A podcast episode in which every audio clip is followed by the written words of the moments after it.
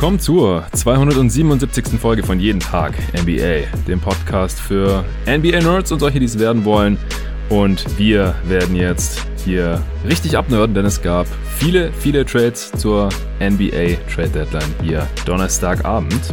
Und um alle 16 Trades waren es, glaube ich, im Endeffekt, zu besprechen, habe ich mir den David Krutt reingeholt. Hey David. Hallo Jonathan. Ja, erstmal kurz vorweg, wie geht's dir jetzt? Die Celtics haben ja auch ein paar Deals gemacht. Ja, ich bin eigentlich ziemlich zufrieden, muss ich sagen. Äh, Im Grunde hat man einen Spieler, der einen Game Winner treffen kann, gegen einen getauscht, der keinen treffen kann.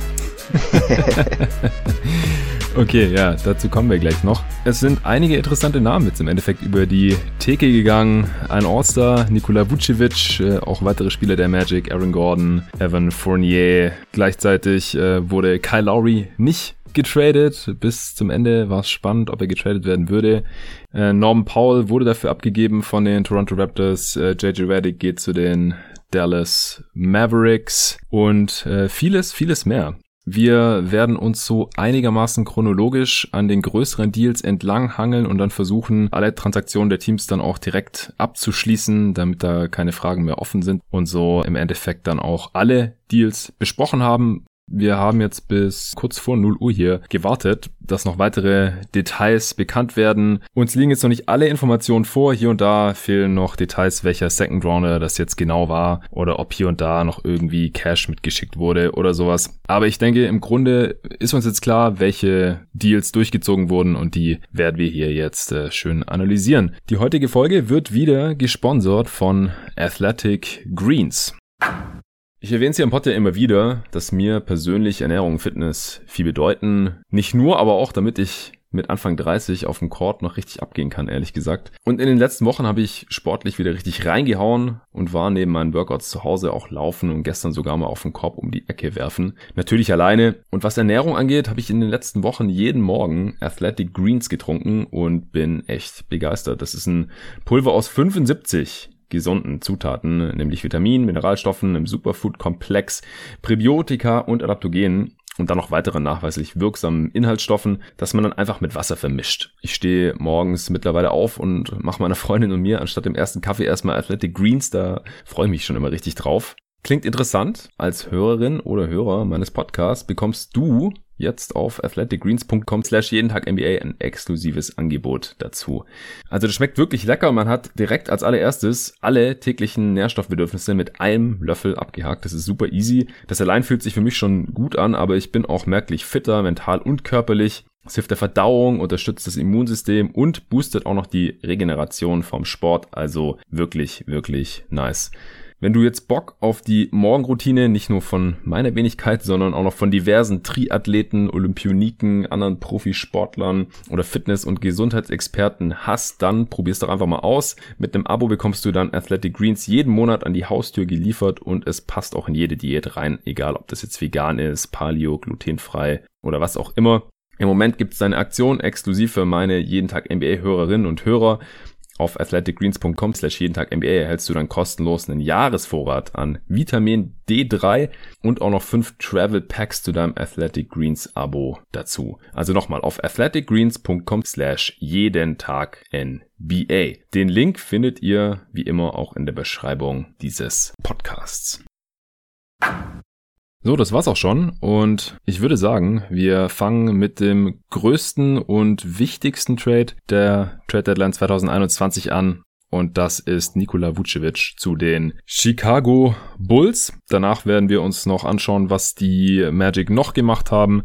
Äh, Fournier ging noch zu den Celtics. Dann schauen wir uns an, was die Celtics alles gemacht haben. Dann schauen wir uns an, welche Deals die Bulls noch gemacht haben. Dann schauen wir uns den Aaron Gordon Trade an und dann äh, gucken wir mal, wo wir am besten noch weitermachen. Oder Depot ist ja auch noch zu den Heat gegangen. Also wirklich genug zu besprechen hier heute. Ja, erstmal die Basics. Nikola Vucevic geht zu den Chicago Bulls zusammen mit Al Farouk Aminu gegen Wendell Carter Jr. und Otto Porter Jr. und zwei First Round Picks. Ja, im Prinzip greifen die Chicago Bulls jetzt die Playoffs in dieser Saison schon voll an. Äh, Vucevic ist ein 6'11 großer Center, wie gesagt, All-Star geworden dieses Jahr. Wäre jetzt nicht meine Wahl gewesen, wer den All-Star-Pot hier angehört hat oder die All-Star-Pots, äh, der wird das schon wissen. Er ist 30 Jahre, also gerade mitten in der Prime, legt 25, 12 und 4 auf, ist ein Shooting Big, extrem gut im Pick and Pop, solide Effizienz, obwohl er kaum Fouls zieht und in Orlando auch ziemlich viele schlechte Abschlüsse nehmen musste. Das wird in Chicago jetzt wahrscheinlich besser. Äh, ist kein so guter Rim Protector, aber war trotzdem funktionierender Anker einer sehr guten Defense in Orlando über die meiste Zeit. Er kann passen, und verdient mit 26 Millionen dieses Jahr und dann 24 und 22 über die nächsten beiden Saisons äh, auch nicht so super viel. Vor allem verdient er halt jedes Jahr ein bisschen weniger. Das ist immer ganz gut. Vielleicht bevor wir noch über die anderen Spieler sprechen, die im Gegenzug rüber zu den Magic mussten. Grundsätzlich, was hältst du von dem Deal für die Bulls? Ich finde das von den Bulls her eigentlich ziemlich teuer. Also ich kann verstehen, dass man jetzt kein Interesse mehr hat an Wendell Carter Jr. und Otto Porter, einfach weil das irgendwie so ein bisschen missglückte Projekte gewesen sind. Aber ja, Carter war ja trotzdem ein ziemlich hoher Pick und dann noch zwei First-Round-Picks da drauf zu werfen, auch wenn sie natürlich in der Spitze geschützt sind, ich glaube eins bis vier, finde ich für einen 30-jährigen All-Star dann doch schon ziemlich happig eigentlich. Ja, also die erste Frage ist ja, was hält man davon, dass die Bulls jetzt hier so all in gehen im Prinzip? Also dieses Jahr anscheinend unbedingt noch die Playoffs erreichen wollen. Sie stehen, stand jetzt, glaube ich, auf dem zehnten Platz, wenn mich nicht alles täuscht. Äh, check das gerade nochmal gegen. Ja, genau. Also stand jetzt, 25. März, bevor heute Nacht die Spiele anfangen, äh, stehen sie mit 19 und 24 auf Platz 10 und damit auf dem letzten Play-in-Platz der Eastern Conference. Fünf Spiele unter 500. Das heißt, die müssten jetzt in der zweiten Saisonhälfte ein richtiges Feuerwerk abbrennen, damit sich das für diese Saison noch gelohnt hat und äh, damit es halt nicht sehr, sehr schwer wird im Play-in-Tournament. Denn vom zehnten Platz aus muss man halt zweimal gewinnen gegen tendenziell bessere Gegner, um dann noch in die Playoffs zu kommen und sich da dann in der ersten Runde höchstwahrscheinlich halt von Philly, Milwaukee oder Brooklyn abfrühstücken zu lassen. Und dann äh, ist es jetzt halt auch die Richtung für die nächsten Jahre, denn äh, man hat den 2021er First Rounder abgegeben, also jetzt von der kommenden Draft den Top 4 geschützt. Das heißt, wenn die Bulls irgendwie an den Playoffs scheitern sollten, in der Lottery landen sollten, und dann in äh, die Top 4 kommen, was ja passieren kann durch das Lottery-System, dann dürfen sie den Pick behalten. Und ansonsten, wenn er dann halt irgendwie 14., 13., 12. Pick oder sowas wird, dann bekommen den direkt mal die Magic. Und in zwei Jahren, 2023, geht äh, der nächste First dann auch noch nach Orlando. Das heißt, man hat hier jetzt schon ziemlich viel seines Pulvers äh, verschossen und verkürzt jetzt hier den, den Rebuild. Man wartet nicht mehr, ob oder bis Wendell Carter Jr. noch besser wird. Ich habe vorhin mal Arne kurz gefragt, was er von dem Deal so hält. Er war ja stark dafür, dass Wendell Carter Jr. getradet wird hier, als wir vor ein paar Wochen hier über die Bulls gesprochen haben. Äh, Laurie Markkanen hat man nicht getradet. Äh, Zach Levine selbstverständlich auch nicht und äh, auch keinen der wichtigeren Veterans. Otto Porter Jr. ging jetzt hier im Trade mit rüber als äh, Salary-Ausgleich in erster Linie. Und ja, wie gesagt, Vuce ist 30, spielt jetzt gerade seine beste Saison. Ich denke, vom Skillset her kann er auch mit 31 oder 32 äh, noch ähnliche Saisons auflegen. Aber er ist halt auch deutlich älter als Levine, vier Jahre ungefähr. Es ist halt schon, äh, wie gesagt, ein richtiger Win-Now-Move und die Frage ist halt, wie gut kann man dann werden mit, mit diesem Kern aus Levine, Vuce, dann dem sehr viel jüngeren Patrick Williams, der ist über zehn Jahre jünger als äh, Vucevic und äh, jetzt Aminu ist noch mitgekommen, der ist auch 30, äh, 6'8 Forward, war mal ein sehr guter Defender in Portland, auch noch offensiv okay, aber mittlerweile ist er da eine ziemlich untragbare Katastrophe geworden, weil er viel verletzt war und äh, körperlich, glaube ich, einfach nicht mehr derselbe ist. Die Athletik ist ziemlich weg und der sollte bei einem guten Team auch nicht starten, was er in Orlando jetzt noch gemacht hat, verdient aber halt noch circa 10 Millionen diese und nächste Saison hat eine Play-Option, die er mit Sicherheit ziehen wird. Also das ist ein reiner Salary-Dump von Orlando. Das mussten die Bulls hier auch noch schlucken. Also die Bulls, die werden direkt offensiv sehr viel besser werden als mit Wendell Carter Jr., mit Vucevic an seiner Stelle und äh, defensiv wahrscheinlich zumindest mal nicht schlechter, denn äh, ja, Carter Jr. ist zwar erst, der wird jetzt erst 22, noch ziemlich jung, hat nur 11, 8 und 2 aufgelegt, kam jetzt zuletzt auch von der Bank, der kann alles so ein bisschen, war auch viel verletzt jetzt die ersten Jahre in der Liga. Kann mir auch vorstellen, dass dem Tapetenwechsel gut tut und äh, Clifford hat ja auch die letzten Bigs, die unter ihm gespielt haben, immer ziemlich maximiert. Also vor Vucevic in Charlotte war das ja auch Al Horford. Also ich kann mir schon vorstellen, dass aus Carter Jr. nochmal was wird, aber ich verstehe auch, dass die Bulls jetzt hier nicht länger auf ihn warten wollten. Und äh, der hat noch zwei Jahre Rookie-Deal.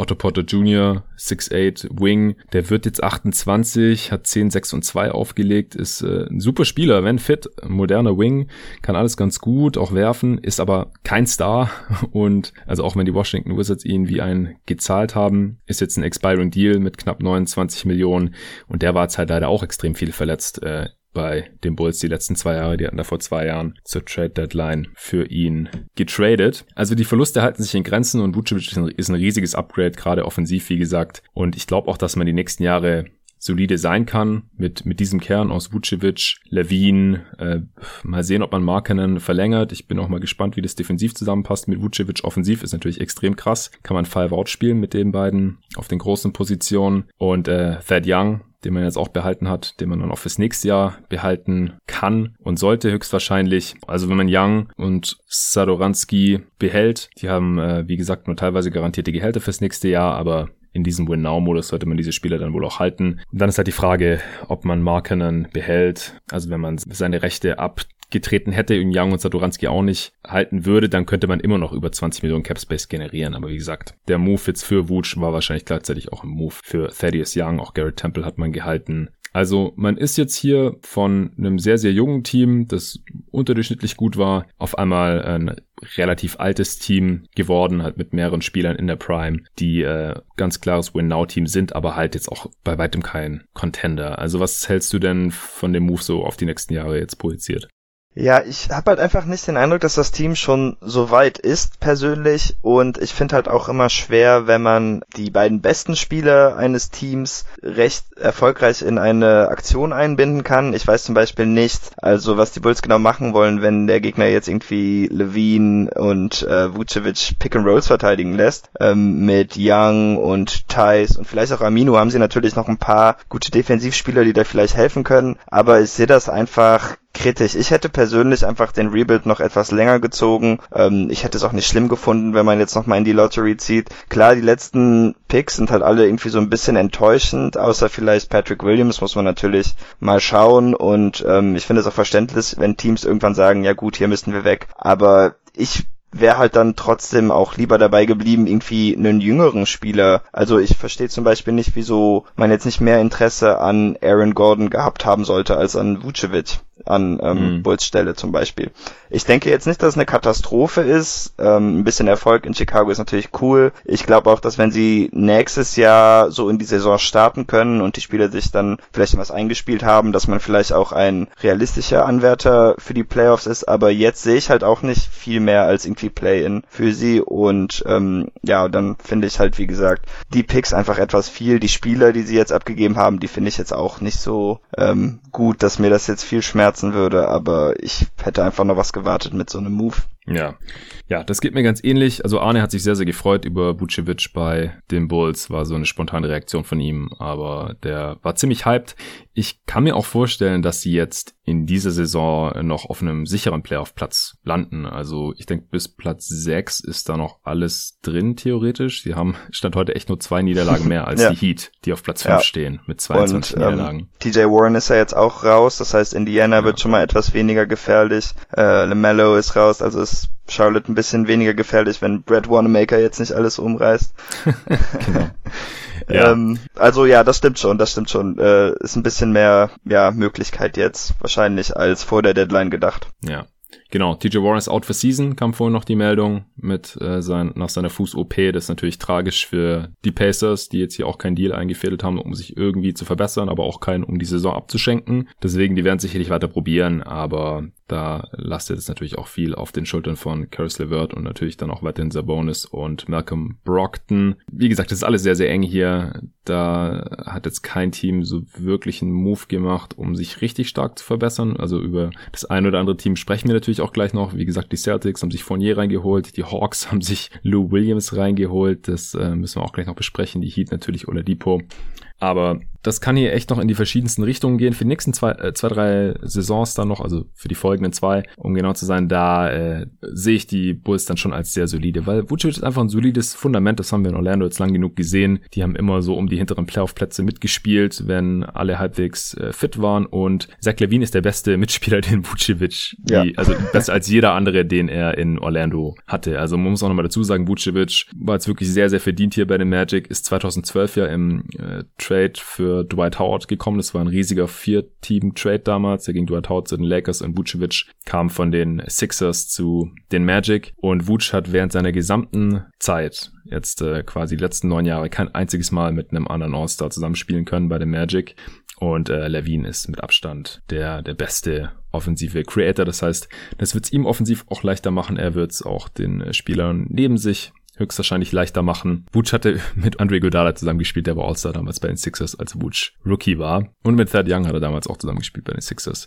Also ich denke, die, der Move, der wird jetzt die Bulls so ein bisschen im, im Mittelmaß fest zementieren, denn ich, wie gesagt, ich weiß nicht so genau, wo die Upside herkommen soll, es sei denn, Patrick Williams wird gegen Star, aber das dauert dann wahrscheinlich auch noch fünf Jahre oder sowas, bis der langsam Richtung Prime kommt und bis dahin ist Wutsch wahrscheinlich schon weg oder alt. Wie gesagt, ich verstehe schon, dass man die Playoffs will und vielleicht hofft man dann, dass man als großer Markt in Chicago, Traditionsfranchise und so weiter, vielleicht dann, wenn man mal wieder Cap Space hat, äh, dass man dann vielleicht noch einen guten Free Agent ziehen kann oder so, aber ja, jetzt hat man zwei der Firsts verballert und mit mit Wendell Carter Jr. schon mal einen der jüngeren Spieler. Also man darf ja nicht vergessen, der war vor nicht mal drei Jahren der siebte Pick. Mit Markenen wird der nächste im Sommer Restricted Free Agent. Mal sehen, ob man den dann hält. Ähm, und wie gesagt, mit Amino, Young, Temple und so sind viele der aktuellen Leistungsträger dann schon jetzt über 30 und Levine kommt jetzt in die Prime. Und dann kommt halt Patrick Williams und eventuell noch Kobe White so als jüngere Spieler irgendwann ein bisschen nach.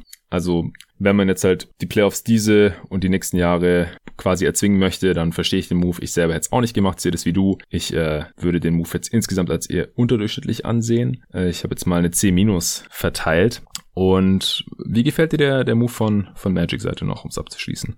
Eigentlich ziemlich gut, äh, vor allen Dingen, wenn man das mit ihren anderen Moves so ein bisschen in Verbindung bringt, auch wenn ich sagen muss, dass ich jetzt nicht finde, dass sie bei einem Trade jetzt irgendwie so einen umwerfenden Wert rausgekitzelt haben, aber ich denke in der Summe haben sie jetzt eigentlich ein Rebuild ganz erfolgreich einklingen können. Die Picks finde ich ziemlich stark, auch gerade weil ich äh, die Bulls jetzt nicht unbedingt als ja sicheres Playoff-Team sehe. Das heißt, da können durchaus noch Lottery-Picks drin stecken, wenn sie natürlich nicht die besten Picks werden, weil sie geschützt sind. Aber ähm, das finde ich eigentlich ganz gut für, wie gesagt, einen 30-jährigen All-Star. Ja. ja, also ich denke auch, Butch war jetzt im absoluten äh, Wert hoch. Ich hätte trotzdem nicht unbedingt damit gerechnet, dass äh, sie ihn, ihn traden, weil er halt für Orlando schon noch einen sehr großen Wert. Und äh, ja, an der Stelle Props an Tobi Bühner, der vor Monaten hier gesagt hat, dass Vucevic getradet werden könnte, wenn er All-Star wird. Und es ist jetzt passiert, auch wenn es nicht gegen Kelly Oubre war. Und ja, du hast gerade schon gesagt, jetzt wird hier der Rebuild eingeleitet in Orlando. Das Team wird nach Jahren im Mittelmaß gesprengt, solange die Leistungsträger noch Value haben, auch weil sie halt noch länger unter Vertrag sind, gerade im Fall von Vucevic mit noch zwei Jahren, Aaron Gordon noch ein Jahr nach diesem und Fournier jetzt halt als Expiring den musste man jetzt traden, weil im Sommer wäre sonst wahrscheinlich weg gewesen, hätte man höchstens noch in seinen Trade einstielen können. Und Wutsch war halt der erste Dominostein jetzt hier heute Abend. Wie gesagt, dass man noch Al-Farouk Amino, der ein total mieses Signing war, habe ich auch von Anfang an kritisiert hier bei jeden Tag NBA. Kann man nachhören, wenn man Bock hat. Der wird gedumpt. Das ist auch noch sehr gut, denn äh, der ist, wie gesagt, relativ teuer auch noch nächste Saison und bringt absolut gar nichts mehr, vor allem offensiv. Ja, dann würde ich sagen, können wir zum... Ah, ich habe mir noch ein paar Gedanken gemacht, wie Wendell Carter Jr. hier spielerisch reinpasst, denn sie mhm. haben ja auch Mo Bamba gedraftet. In äh, derselben Draft war das sogar. Ja. Der eigentlich eigentlich auf derselben Position spielt. Ich denke, die können vielleicht sogar ein bisschen nebeneinander spielen, aber ansonsten fighten die jetzt halt hier um den Starting Center Spot der Zukunft. Ich denke, sie könnten nebeneinander spielen, weil Bamba ein bisschen einen Dreier hat. Carter Jr. hat auch ein bisschen Touch. Der Dreier fällt bisher noch nicht so super gut in der NBA. Und Carter Jr. ist vor allem auch äh, relativ mobil, so dass ich mir irgendwie vorstellen kann, dass es Matchups gibt, in denen äh, beide dann nebeneinander auflaufen können, auch wenn das jetzt nicht gerade das modernste Line-Up wäre. ja, aber sie haben natürlich das Glück, dass sie jetzt auch einfach alles testen können. Ähm, Jonathan Isaac ist natürlich auch noch verletzt. Das heißt, es gibt auch keine anderen jungen Spieler, die irgendwie auf der vier oder fünf auflaufen müssen. Ja. Deshalb, ähm, genau, würde ich einfach alles Mögliche ausprobieren. Und wenn es zu mehr Niederlagen führt, dann wird der Pick halt besser. Das ist auch in Ordnung. Ja, ja das denke ich auch. Ja, ich kann mir auch vorstellen, dass es ein Buyout für Otto Porter Jr. gibt. Ich habe da jetzt noch gar nichts gehört in der Richtung, aber eigentlich haben sie keine Veränderung für ihn. Also mit den Bird Rights im Sommer können sie auch nichts anfangen, weil sie werden den 28-jährigen Porter Jr. bestimmt nicht resignen wollen und wenn er auf 1, 2, 3 Millionen verzichtet, dann sparen sie auch noch Geld von den 28,5, die ihm dieses Jahr eben geschuldet werden. Und dann äh, kann er sich eventuell noch einem Contender anschließen und da von der Bank noch irgendwas beitragen, wenn er fit ist. Ja, kann man mal sehen. Yep. Gut, dann kommen wir zum nächsten Orlando Magic Trade. Äh, wie schon ein paar Mal erwähnt hier, Evan Fournier, der Franzose, geht von den Orlando Magic zu deinen Boston Celtics, ist ein 6'7 großer Wing, 28 Jahre alt, hat es 20, 3 und 4 für die Magic aufgelegt, äh, effizient und auch ein ganz guter sekundärer Playmaker, sehr guter Shooter, solider Defender, verdient 17,5 Millionen und hat damit eben auch äh, locker in die Gordon Hayward Trade Exception reingepasst. Da bleiben jetzt sogar noch über 11 Millionen übrig, die äh, Danny Ainge dann noch im, im Sommer einsetzen kann in der Offseason. Äh, gehen wird Jeff Teague nach Orlando. 6'3 großer Guard, der wird jetzt schon 33, Veteran Point Guard, verdient das Minimum und wird deswegen wahrscheinlich formell nicht direkt gegen Fournier getradet, sondern in einem separaten Deal, weil Orlando kann ihn einfach so aufnehmen, weil er halt ein Minimum-Deal hat. Das geht jederzeit und damit bleibt halt die Trade Exception für die Magic, die sie eben bekommen jetzt für Fournier über 17 Millionen größer.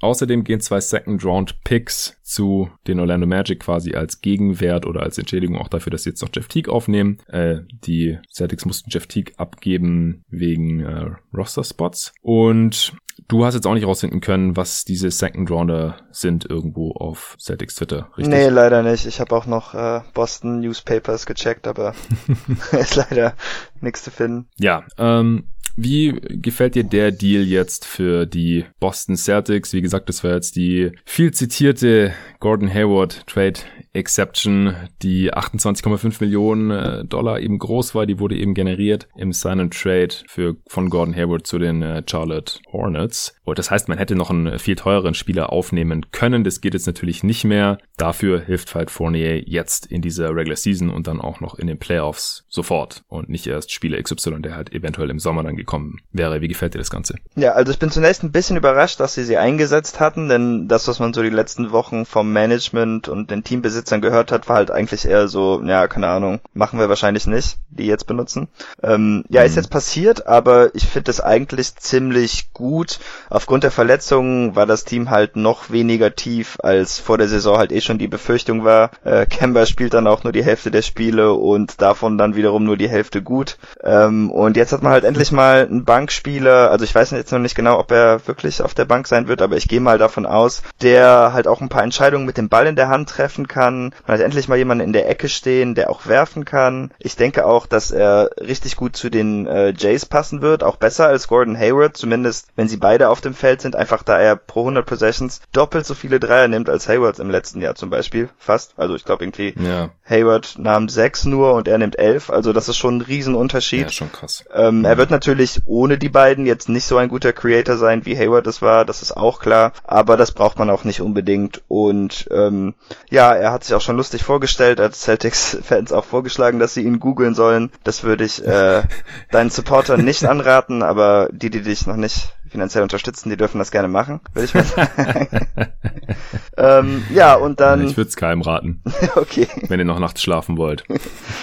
Gut. Ähm, ja, aber ich bin einfach ziemlich zufrieden. Man hat dann auch noch im Sommer vielleicht die Möglichkeit, ihn zu verlängern. Und wenn nicht, dann könnte man halt vielleicht noch eine TPE, Traded Player Exception, da rauskitzeln. Muss man mal schauen, wie lange man das Spiel äh, weiterdrehen will, wenn man da dann noch ein Second einem anderen Team äh, anbietet. Sign Trade meinst du? Genau, Von ja. Mhm. Mhm. Ähm, also da gab es auch schon Spekulationen, dass das so der Plan B wäre, aber ähm, weiß man natürlich jetzt auch noch nicht genau. Muss man auch mal schauen, wie er zum Team passt. Was ich ein bisschen schade finde, ist, dass man sich defensiv jetzt nicht verbessert hat und mit dem Thais Move, den wir dann noch besprechen werden, mhm. halt auch eher verschlechtert wird und die Celtics Defense ist in diesem Jahr halt auch ja schon ziemlich enttäuschend, aber es muss halt auch irgendwie, ja, keine Ahnung, von den Spielern kommen, die Teil des Kaders schon sind, denn eigentlich weiß man, dass sie das können. Ähm, aber ist auf jeden Fall eine Lücke, wo man jetzt vielleicht drüber nachdenken muss. Und es ist vielleicht auch ein bisschen schade, ähm, dass man jetzt keinen Spieler gefunden hat, der auch ein Big ist und mit dem man dann vielleicht auch Spiele abschließen kann, denn Fournier wird wahrscheinlich nicht Kemba oder Smart ersetzen. Kemba vielleicht, wenn er weiterhin so schlecht spielt, das weiß ich nicht, aber ähm, Aaron Gordon könnte zum Beispiel halt auch nochmal die 5 spielen oder so, aber da muss man natürlich sagen, dass der Preis ein ganz anderer ist für die beiden Spieler. Und in dem Sinne ja. würde ich das schon als großen Sieg für die Celtics äh, ansehen. Ja, also die Seconds, die werden nicht besonders gut sein und äh, es sind einfach nur Second-Round-Picks. Die haben an sich keinen riesigen Wert und es wurde eher spekuliert, dass äh, Fournier wahrscheinlich einen First-Rounder einbringen sollte und wie gesagt, T konnte man auch noch dumpen. Also die, das Gerücht gab es jetzt auch schon länger, dass die Celtics irgendwie an Fournier dran sein sollten. Deswegen wundert es mich fast, dass es passiert ist, weil das gibt's ja sonst bei Celtics Deals eher nicht so. Also da ja, passiert meistens nicht das, was äh, wo es die ganze Zeit Gerüchte gibt. Und es ist auch der erste Deadline-Deal von Danny Ainge seit dem für also Thomas, damals mit den Suns 2015 war das, glaube ich. Also schon ein bisschen was her. Aber ja, die Celtics stehen halt Stand heute auch relativ weit unten in der äh, Tabelle. Und da musste man jetzt dann halt mal ein bisschen irgendwie gegensteuern. Also 21 und 23 äh, auf Platz 8 gerade die Celtics.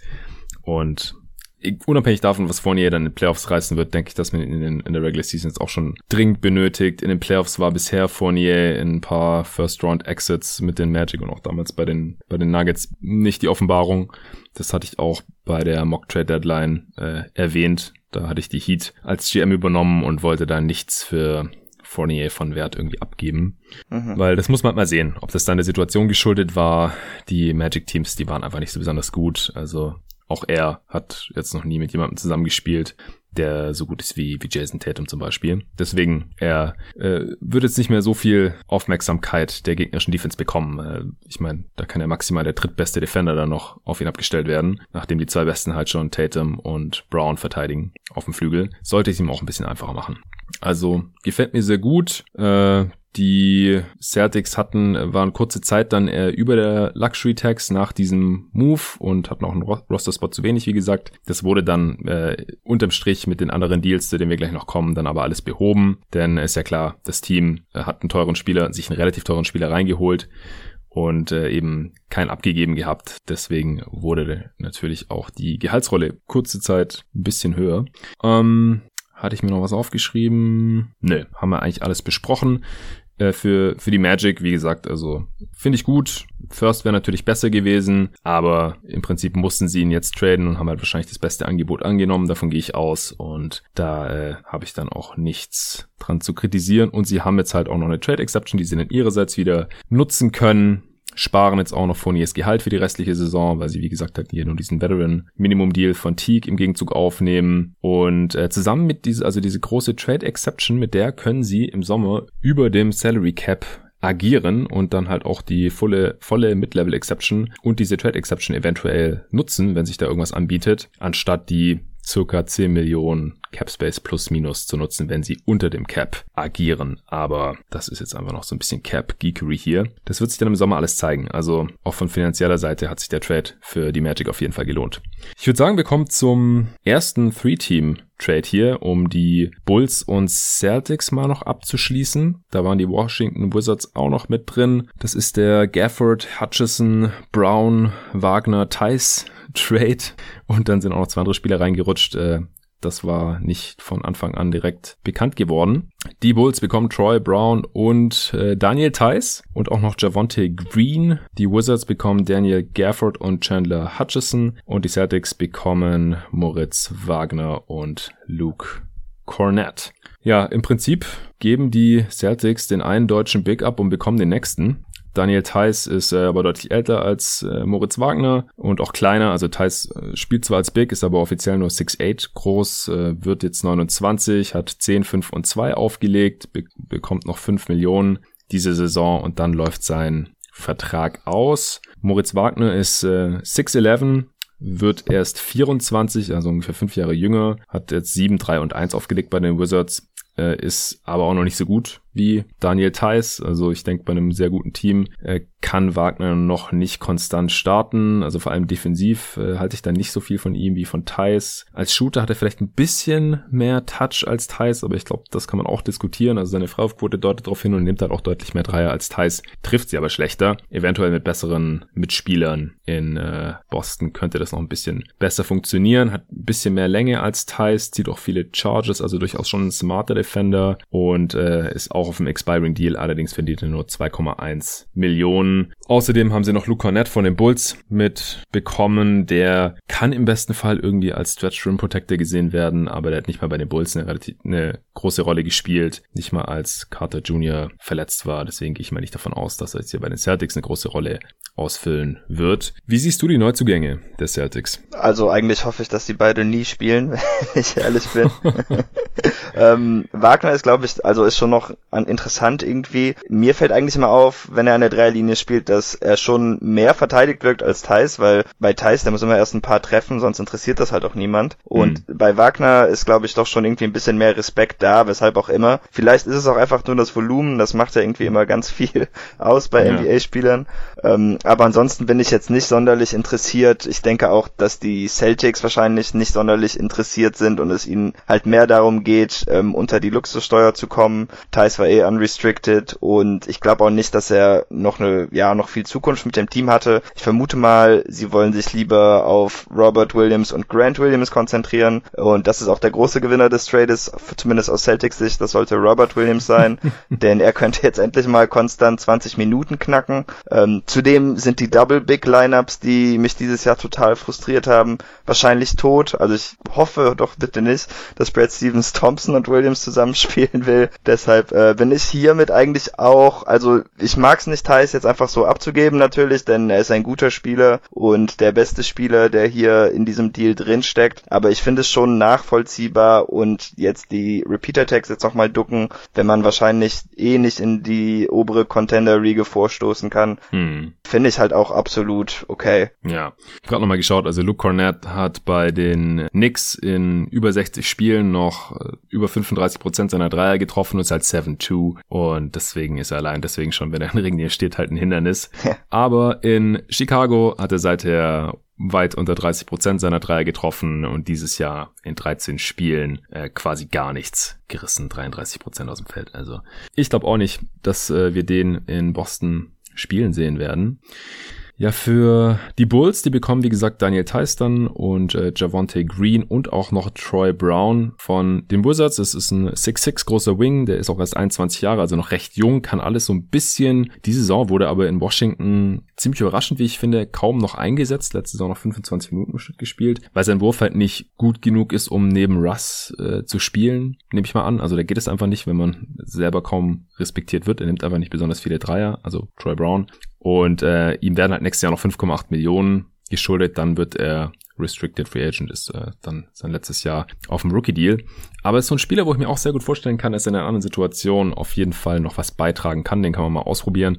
Und ich denke auch, dass Daniel Theiss halt den Celtics als, äh, den Celtics sage ich immer noch, den Bulls als Backup Big helfen können wird. Also wahrscheinlich ja. hauptsächlich hinter Wutsch. Das heißt, er wird dann auch weniger spielen, als äh, er das jetzt bei den Celtics gewohnt war. Da hat er 25 Minuten pro Spiel bekommen. Die Spielzeit gibt's einfach nicht mehr hinter Vucevic und äh, neben Thad Young und, und Markkanen und so. Also da hat man einfach vier Spieler, die nur auf der 4 und 5 spielen und dann bleibt da einfach nicht mehr allzu viel. Aber für die Rolle ist Heiß ja fast schon überqualifiziert. Ja, ich Oder? mag es auch sehr für die ähm, Bulls, denn sie haben meinen, also in meinen Augen das beste Prospect hier gekriegt mit äh, Troy Brown Jr. und ich bin mir eigentlich auch ziemlich sicher, dass das schon der zweite Brown Jr. diese Saison ist, der verschenkt wurde, obwohl er eigentlich zu gut ist dafür. Also ich habe auch hohe Hoffnung für ihn noch. Ähm, mal gucken, ob er das machen kann, was Bruce Brown macht. ähm, ja, das und ja, Thais ist halt auch einfach gut. Persönlich bin ich ein bisschen enttäuscht, weil ich in 2K immer ziemlich gut war mit Daniel Gafford gegen dich. Das heißt, ab jetzt äh, musst halt die Wizards zocken. Genau. Ja, äh, weiß ich nicht. ja, Gafford ist halt äh, 6'10, großer Big Man, 22, äh, sehr athletisch, deswegen auch gut in 2K, also kann halt äh, viel danken, Alley-Oops reinstopfen, guter Shotblocker und so, aber ist trotzdem noch ziemlich raw, hat auch wenig gespielt bei den Bulls, äh, genauso wie Cornett halt nicht ganz so wenig natürlich, aber äh, obwohl, wie gesagt, die eigentlich guten Center hätten brauchen können oder einen soliden. Das ist Gafford einfach nicht. Der hat jetzt noch mehrere Jahre einen günstigen Rookie-Deal mit Teamoptionen, weil er halt ein Second-Round-Pick war, können die Wizards ja mal ausprobieren. Gerade diese Saison ist da ja noch relativ viel Spielzeit zu haben auf der 5 bei den Wizards. Die Konkurrenz ist nicht so groß. Äh, Bryant ist verletzt, Wagner ist jetzt weg und dann gibt's halt nur noch Lopez und Alex Len. Und dann bekommt er noch Chandler Hutchison, 6'6 Forward, der wurde zwar auch erst 2018 gedraftet, also in derselben Draft wie Troy Brown, aber der wird jetzt schon 25. der ist über drei Jahre älter als Troy Brown. Und der galt schon damals als Reach, äh, an 22 wurde gepickt, war die ersten drei Saisons jetzt ständig verletzt. Ich denke, seine Karriere hängt schon am seidenen Faden, weil er mhm. hat bisher einfach nicht viel zeigen können, äh, hat keinen guten Wurf und dann ist er auch nicht athletisch äh, genug, um das irgendwie zu kompensieren. Er bekommt nächste Saison aber noch vier Millionen, die die Bulls jetzt so im Prinzip dumpen. Äh, also das, ich ich kann es nicht so hundertprozentig nachvollziehen, was die Wizards hier machen. Also es ist einfach nur so ein bisschen ja. Shuffling the Deck Chairs, wie man so schön sagt. Äh, also die Amerikaner so schön sagen. Also einfach so mal was Neues ausprobieren, ohne sich sicher sein zu können, ob das dann auch wirklich besser ist. Also ich glaube einfach, wie du gerade auch schon gesagt hast, Troy Brown sollte das sehr viel interessantere Talent sein äh, im Vergleich mit Hutchison und, und Gafford. Gut, es sind halt zwei und Mo Wagner äh, ist im Sommer ja auch Free Agent, die, dessen Option haben sie ja nicht gezogen, aktiv. Deswegen war klar, die planen nicht wirklich mit ihm in der Zukunft. Deswegen wundert mich das jetzt nicht besonders, dass er getradet wurde. Aber die Wizards sollten ja eigentlich auch noch versuchen, mit Beal und Russ und so ins Play-In-Tournament zu kommen. Und da werden Gafford und vor allem Hutchison jetzt halt auch nichts helfen, denke ich mal. Nee, vielleicht hat man mit Gafford ein bisschen mehr Athletik einfach, aber das, mm. ja, viel mehr macht er ja eigentlich auch nicht unbedingt gut im Moment. Ja. Gut, ja, und die Celtics kommen wie gesagt aus der Luxury Tax raus, auch wenn es halt ein spielerisches Downgrade ist, aber du siehst da ja auch den Vorteil, dass halt eben Robert Williams jetzt einen Konkurrenten weniger hat auf den großen Positionen. Und die letzten Wochen hat er da ja auch schon ganz ordentlich performt und äh, sollte halt auch die langfristige Lösung sein, weil wäre eh die Frage gewesen, äh, ob die Celtics jetzt im Sommer weiter mit Thais Plan, wenn er ja. dann eben Free Agent wird. Ja, oh ja, ich habe noch einen Punkt zu Thais und das ist, und das ist auch nicht wirklich seine Schuld, aber noch ein Grund, weshalb ich es nicht so schlimm finde. Gegen die besten Teams ähm, im Osten zum Beispiel bietet er halt einfach nicht so viel Widerstand. Du hast seine Größe angesprochen und gegen Janis kann er halt leider nichts machen, gegen Embiid kann er nicht so viel machen, gegen Bam kann er nicht so viel machen und äh, die Matchups sind halt einfach bitter und das ist nicht unbedingt seine Schuld. Gegen andere Teams hat er eine bessere, also ist einfach besser spielbar, mhm. aber auch in der Hinsicht ist halt so, weshalb ich auch das Thompson-Signing ganz okay fand. Da will ich halt nicht ganz aufgeben, dass er vielleicht Widerstand bieten kann, während ich mir bei Thais ziemlich sicher bin, dass das früher oder später halt irgendwie in die Hose geht gegen diese Teams. Mm, ja, ja äh, da wäre jetzt halt die Frage, kann, kann Robert Williams das besser machen aus deiner Sicht oder bekommt dann einfach Tristan Thompson automatisch mehr Minuten? Ja, das, also es ist wirklich die Frage und es kann auch sein, dass beide es schlechter machen. Also das hm. ist auch ganz hm. offen, denn äh, gestern im Spiel gegen die Bucks das wäre dann jetzt vorgestern, wenn der Podcast kommt, ähm, hat er auch wieder, war am Anfang ein bisschen foul happy. Da hatten sie auch Glück, dass Peyton Pritchard zum Beispiel einen Foul gekriegt hat, was meiner Meinung nach eigentlich Robert Williams drittes hätte sein sollen. Mhm. Also ist einfach immer noch ein bisschen tricky mit ihm. Ähm, er wird besser, er begeht weniger Fehler, aber er ist halt immer noch ein junger, sehr energischer Spieler, der manchmal ein bisschen überdreht. Und ähm, ja, bei Thompson, der hat halt jetzt auch erst so drei gute Wochen auf dem Buckel in dieser Saison und da muss man auch mal schauen, was jetzt ähm, das ist, womit die Celtics weitergehen. Wirklich begeistert bin ich halt spielerisch nicht, aber ich denke, im Großen und Ganzen macht es das Teamkonstrukt etwas besser. Ja. Okay, also für die Bulls finde ich den Move nahezu perfekt. Super. Also ja. ja. bestes Talent abgegriffen hier im Tausch der jüngeren Spieler, die noch auf Rookie-Deals sind und dann mit Thais noch einen äh, sehr guten Rollenspieler, der jetzt hier, wie gesagt, als Backup mehr als qualifiziert zu sein äh, scheint oder sein sollte. Ja, Wizards verstehe ich nicht ganz, aber tut jetzt auch nicht besonders weh. Dem würde ich einfach einen C geben oder eine 3, Bulls eine 1 oder ein A. Und ja, ich bei den Celtics, da spielt halt noch die Luxury-Tax-Komponente mit rein. Das ist natürlich gutes Management, aber aus Franchise-Perspektive äh, natürlich ein bisschen schade, wenn man spielerisch schlechter wird, um, um Geld zu sparen. Aber äh, würde ich jetzt auch einfach durchschnittliche Note geben. C. Ja. Und auch einfach traurig, dass Thais letzte Moment als Celtic der verpasste Game Winner ist, denn das hat er nicht verdient. Hm, ja. Ja, ich meine cool für, für Thais immerhin wechselt er jetzt von der einen Traditionsfranchise äh, zur anderen und äh, die Bulls spielen jetzt auch um die Playoffs mit und die nächsten Jahre halt auch. Er wird im Sommer Free Agent mal gucken, dann äh, kann er sich sein Team aussuchen, dann wird er sicherlich ein paar Angebote bekommen, so oder so. Also ist jetzt halt mal ein Tapetenwechsel für ihn, nachdem er ja bisher die, die ersten dreieinhalb Saisons nur für die Celtics in der NBA gespielt hatte. Die hatten ja damals 2017 einfach als Free Agent gesigned gehabt. Wird interessant. Machen wir weiter mit dem nächsten Orlando Magic Spieler. Äh, Gordon wurde zu den Denver Nuggets getradet. Im Prinzip für Gary Harris, RJ Hampton und einen First Round Pick. Neben Aaron Gordon geht auch noch Gary Clark von den Magic zu den Nuggets. Ja, Aaron Gordon, 6'8 Forward, 25 Jahre alt erst, nach wie vor legt äh, 15, 7 und 4 auf. Diese Saison ist ein äh, ziemlich ineffizienter Scorer und Playmaker. Also versucht beides, aber kann beides nicht so gut, beziehungsweise konnte es in Orlando halt nie so besonders gut, war da schwankend von, von hinter der Dreierlinie und auch ein ziemlich ineffizienter Pick-and-Roll-Spieler äh, zum Beispiel, also wenn er halt der Ballhändler war. Das muss er jetzt in Denver höchstwahrscheinlich nicht mehr so viel machen, denn da äh, geht fast jeder Angriff über Jokic und ansonsten über Murray oder Monte Morris oder so und äh, deswegen kann ich mir schon vorstellen, dass er da dann wieder effizienter wird. Ist ein guter On-Ball-Defender, für seine Athletik ein eher enttäuschender Help-Defender, wie ich finde. Da hat er eigentlich immer underperformed bisher, obwohl er Teil guter Defenses war. In Orlando, ich glaube, da wird jetzt relativ viel von ihm erwartet. In Denver.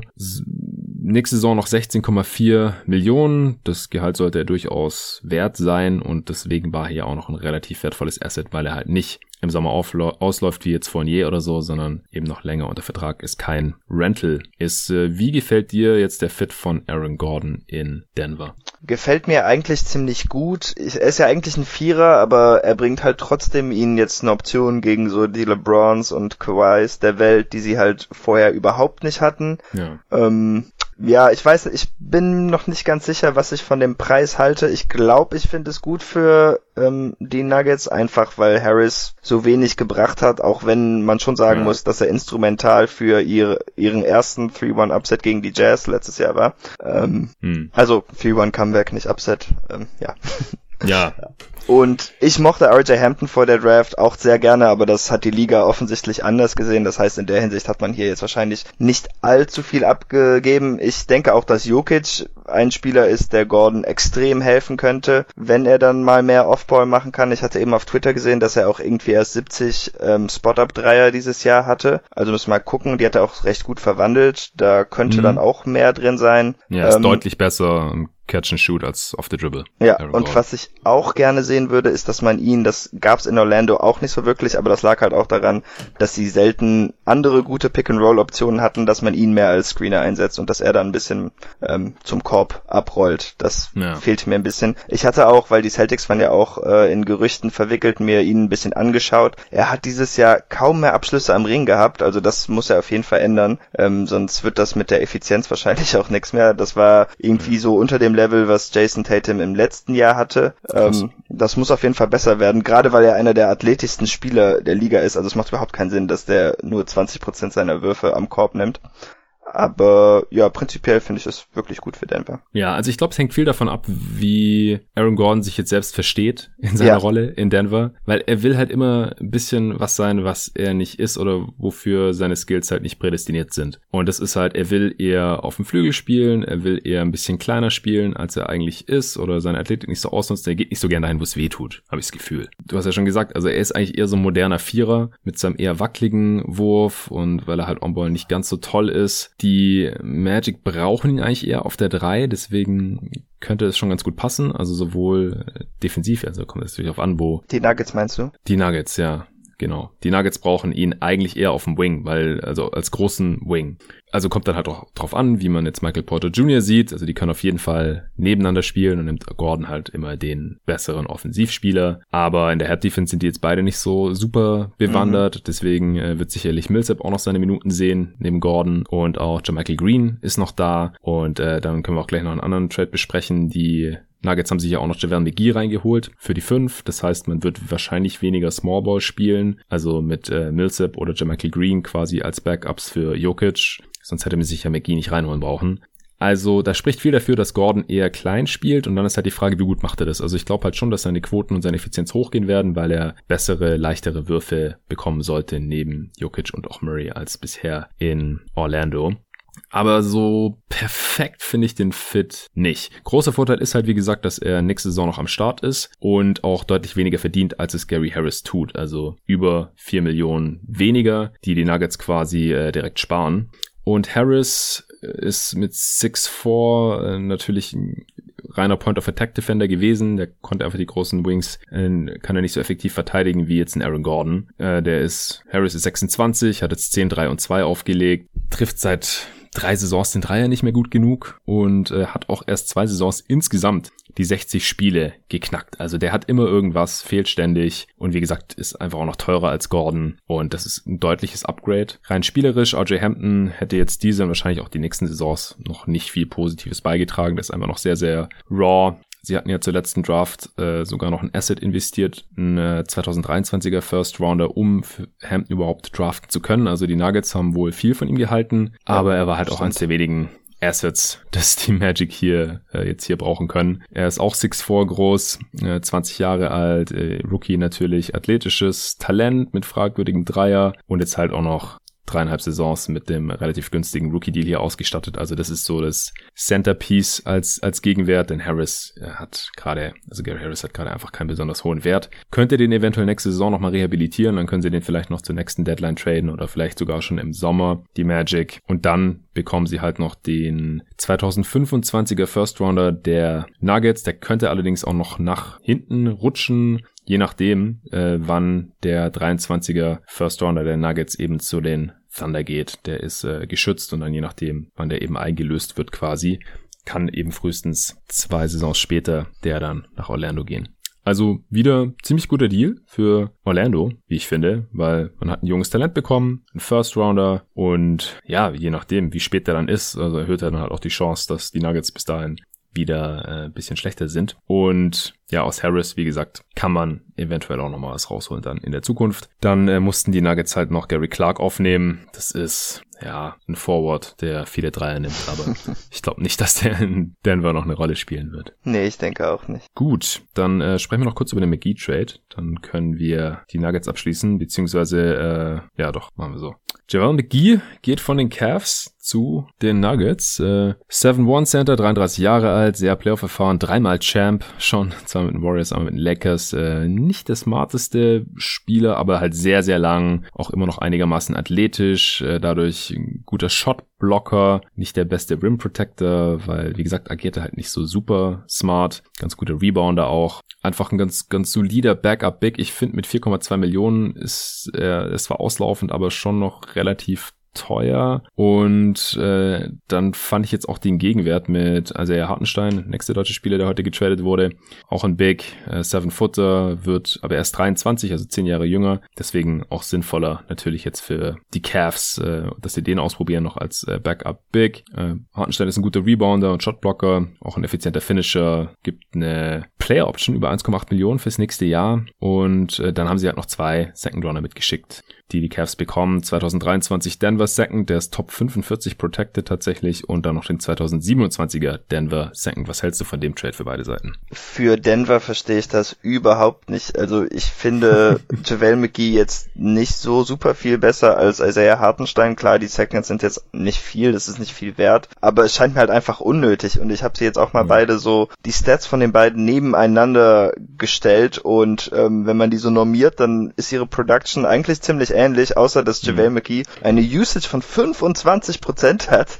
Das wird hoffentlich in Denver nicht passieren. Das war, war natürlich extrem ineffizient bei den Cavs. Ja, genau. Ja, aber beide haben halt irgendwie so ein True Shooting Percentage um die 55 rum als Centers. Ähm, was Denver ein bisschen hilft, ist, dass also er Hartenstein irgendwie auf 36 Minuten acht Fouls begeht, was irgendwie total mhm. unmöglich ist. Ähm, aber gut, McGee ist halt auch bei sechs, also es ist nicht mal, als ob ja. man sich jetzt ein McGee viel... fouls so viel wie seit seiner Rookie-Saison nicht mehr, oder glaube ich sogar noch mehr, ist mir ja. aufgefallen. Also keine Ahnung, für mich ähm, ist es ein Upgrade, ja, vielleicht, ein Second wäre es wahrscheinlich wert gewesen, aber jetzt den zweiten noch da reinzuschmeißen, verstehe ich einfach nicht. Da wäre ich einfach bei Hartenstein geblieben, denke ich. Ja, also, ich find's auch extrem teuer für einen Spieler, der hinter Jokic in den Playoffs wie viele Minuten sehen wird? Zehn maximal, wenn sie nie Small spielen. Und wenn sie, sie Small spielen, fünf. Ja, genau. Da hat der McGee jetzt auch schon Erfahrung mit, mit so Twin Tower Lineups. Ganz toll. Funktionieren die bei den Cavs.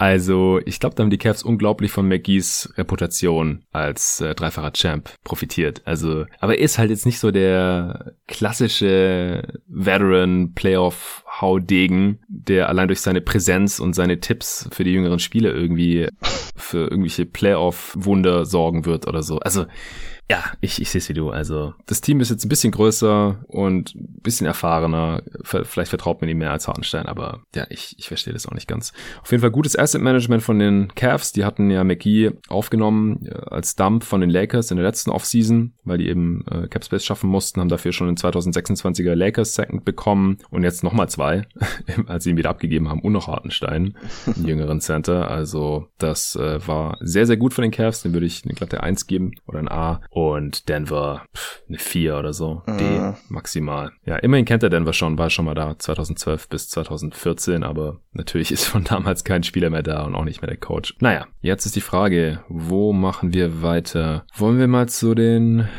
Sacramento Deals kommen? Okay. Das sind ein paar kleinere Deals, die können wir kurz abhandeln. Der erste war auch der erste Deal des Deadline-Tages. Das war äh, Dorrell Wright gegen Corey Joseph, Pistons und Kings. Hm? Delon. Dorrell ist sein ah, alter ah, Bruder. Fange fang ich auch schon so an. DeLon Wright. Sein Bruder ist natürlich schon länger nicht mehr in der Liga. DeLon, 6'5 Guard, wird 29, so ein guter dritter Guard in der Rotation, kann auch mal auf den Wing ausweichen aufgrund seiner Länge. Äh, solide Dreierquote, aber nimmt halt viel zu wenige, weshalb er auch in Dallas in Offseason quasi gedumpt wurde, weil hat er die Offense so ein bisschen zerschossen äh, neben Luca. Starker Defender. Corey Joseph ähnlicher Spieler eigentlich, bis auf die körperlichen Ausmaße, ist nur 6'3, bulliger Defender, äh, auch 29 Jahre alt, äh, ist ein viel schlechterer Playmaker als Wright, aber ja, auch, auch ein guter Defender, auch kein guter Shooter, ja, eher so der vierte Guard in der Rotation, wahrscheinlich so vom Skill-Level her mittlerweile. Und die Pistons haben, äh, um das halt auszugleichen, dass Wright schon der bessere Spieler ist, noch zwei Second-Round-Picks bekommen 2024er von den Lakers und den 2024er Second von den Kings. Was hältst du davon für beide Teams? Ähm, ich denke, das ist ganz okay. Ich finde das ein bisschen teuer an Sacramentos Stelle für ein Point Guard Upgrade, weil es halt auch nur ein Backup Point Guard ist. Aber es ist schon so, dass Corey Joseph ähm, drei Millionen oder vier Millionen pro Jahr mehr verdient ja. Und äh, damit macht das Ganze dann schon wieder viel mehr Sinn für mich, auch weil Corey Joseph einfach irgendwie jedes Jahr mehr enttäuscht, habe ich den Eindruck. Ähm, wo ich ein bisschen Angst vor hätte, ist, dass mit Lauren Wright in Sacramento so ein bisschen das Gleiche passiert, was äh, Corey Joseph erlebt hat, einfach, dass seine Effizienz äh, noch einen Schritt nach hinten genommen hat und er damit dann irgendwie nicht mehr so wirklich spielbar wurde. Aber ähm, ja, könnte halt auch klappen. Also ich kann es nachvollziehen, insbesondere weil sie ja eigentlich jetzt etwas etwas mehr Erfolg aufweisen wollen. Ich finde es jetzt kein super Deal für Sacramento. Für Detroit finde ich es vermutlich besser, weil sie halt nichts zu verlieren haben, weil sie verlieren wollen. Aber ähm, ich finde es okay für Sacramento. Ja, also halt ein klassischer Rebuilding-Move für die Pistons, weil sie halt einen etwas wertvolleren Spieler abgeben für zwei kleine Assets mit den Second Roundern und mit Joseph halt auch ein Spieler jetzt, der äh, nächstes Jahr nur vier Millionen garantiert hat. Also wenn sie Joseph behalten, dann verdient er mehr, 3,6 Millionen auch diese Saison mehr. Also da nehmen die Pistons jetzt quasi ein bisschen Gehalt auf von den Kings. Aber ich gehe mal davon aus, dass sie ihn für nächste Saison nicht halten werden, denn sie brauchen ihn halt überhaupt nicht, passt gar nicht rein in die Altersstruktur. Der ganze Backcourt ist schon voll mit Spielern, vor allem mit welchen, die nicht besonders gut werfen können.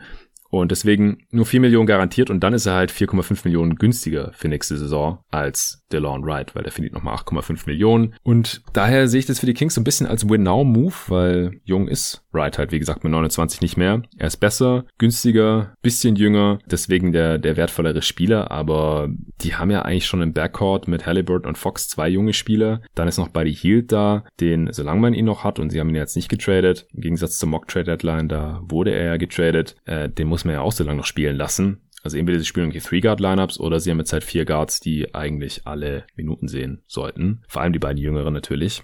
Also ich verstehe nicht ganz, warum die Kings jetzt diesen Win-Now-Move gemacht haben. Vor allem auch im Zusammenhang mit den anderen Moves, zu denen wir gleich noch kommen.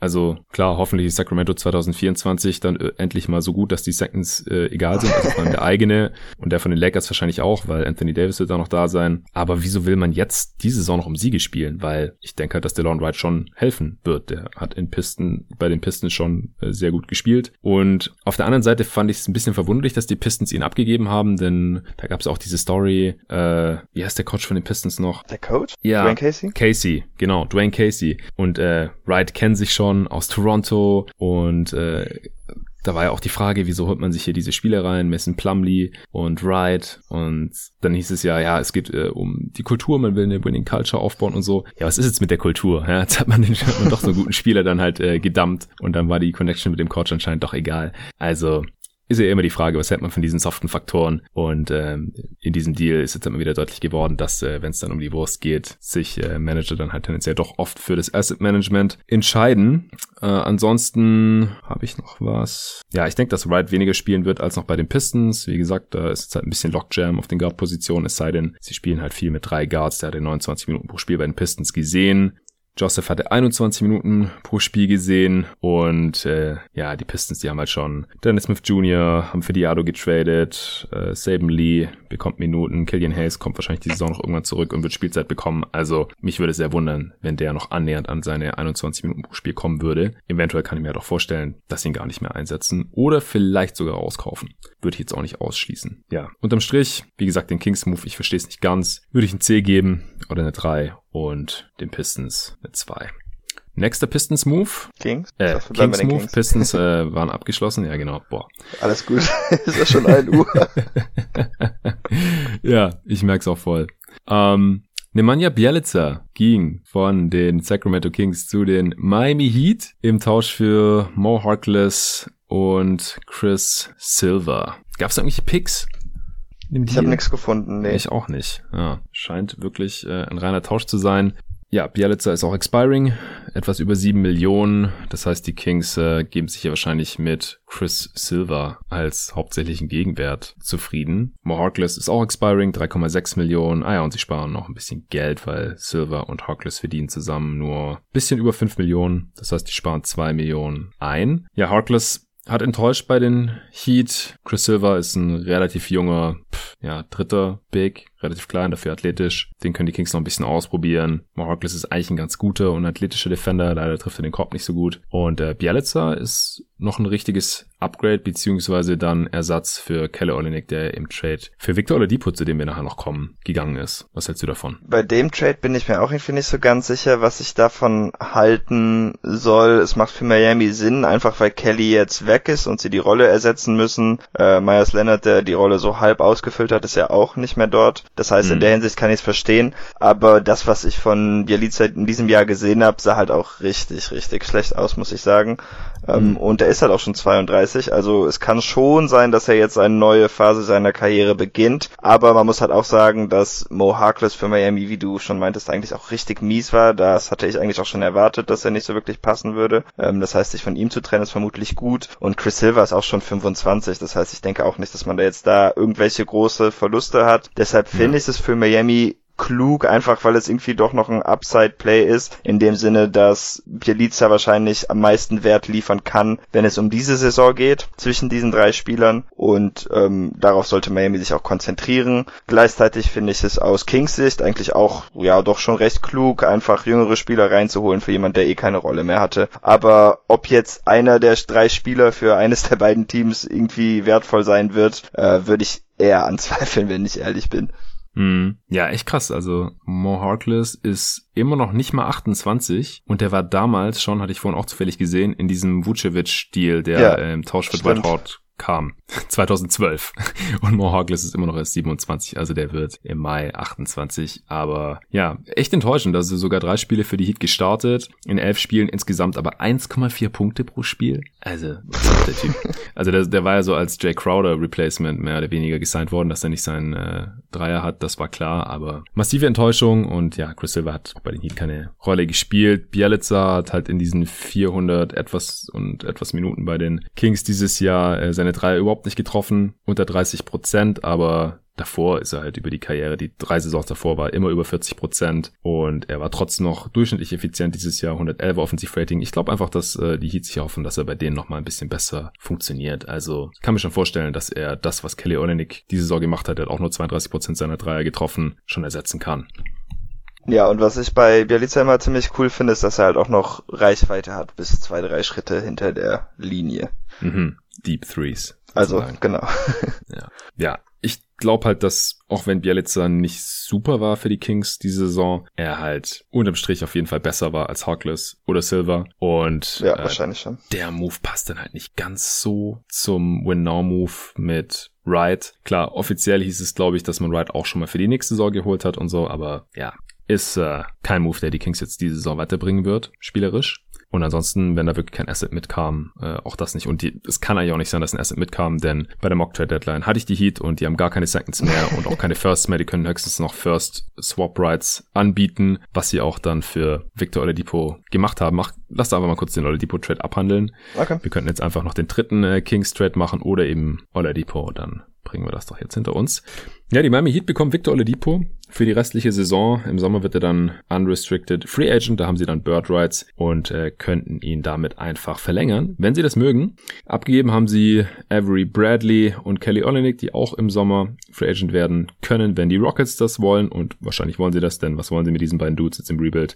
Und ansonsten mussten die Heat nur noch ein Swap Right drauflegen. Und zwar können sich die Rockets aussuchen in der Draft 2022, ob sie den First Rounder der Nets behalten wollen oder den der Heat lieber haben wollen. Natürlich nehmen sie dann den, der höher ist. Und äh, wer in bisschen mehr als einem Jahr das bessere oder schlechtere Team sein wird. Das lässt sich noch nicht so wirklich absehen, aber ich denke mal, wenn die Nets dann besser sind, dann wahrscheinlich bisschen besser als die Heat. Und deswegen haben sie da im Endeffekt für Victor Oladipo ein paar Spots im, in der ersten Runde der Draft 2022 bekommen. Aber das wird höchstwahrscheinlich, wenn die Heat nächste Saison nicht total abstinken, ein Late First sein. Und deswegen ist es im Endeffekt kein großer Gegenwert für Ex-All-NBA-Spieler Victor Oladipo. Was hältst du von dem Trade? Ich finde es auch sehr gut für Miami. Ich bin auch hier skeptisch, ob er dieses Jahr noch helfen wird, einfach weil er nicht sehr gut ausgesehen hat. Aber Kelly Olynyk konnte man direkt ersetzen. Avery Bradley hat dieses Jahr total viel verpasst und war eh nicht wirklich ein Faktor für die Heat. Und damit würde ich halt sagen, dass man auch hier wieder das Richtige gemacht hat und sich so die meiste Upside ähm, verschafft hat. Ja, also die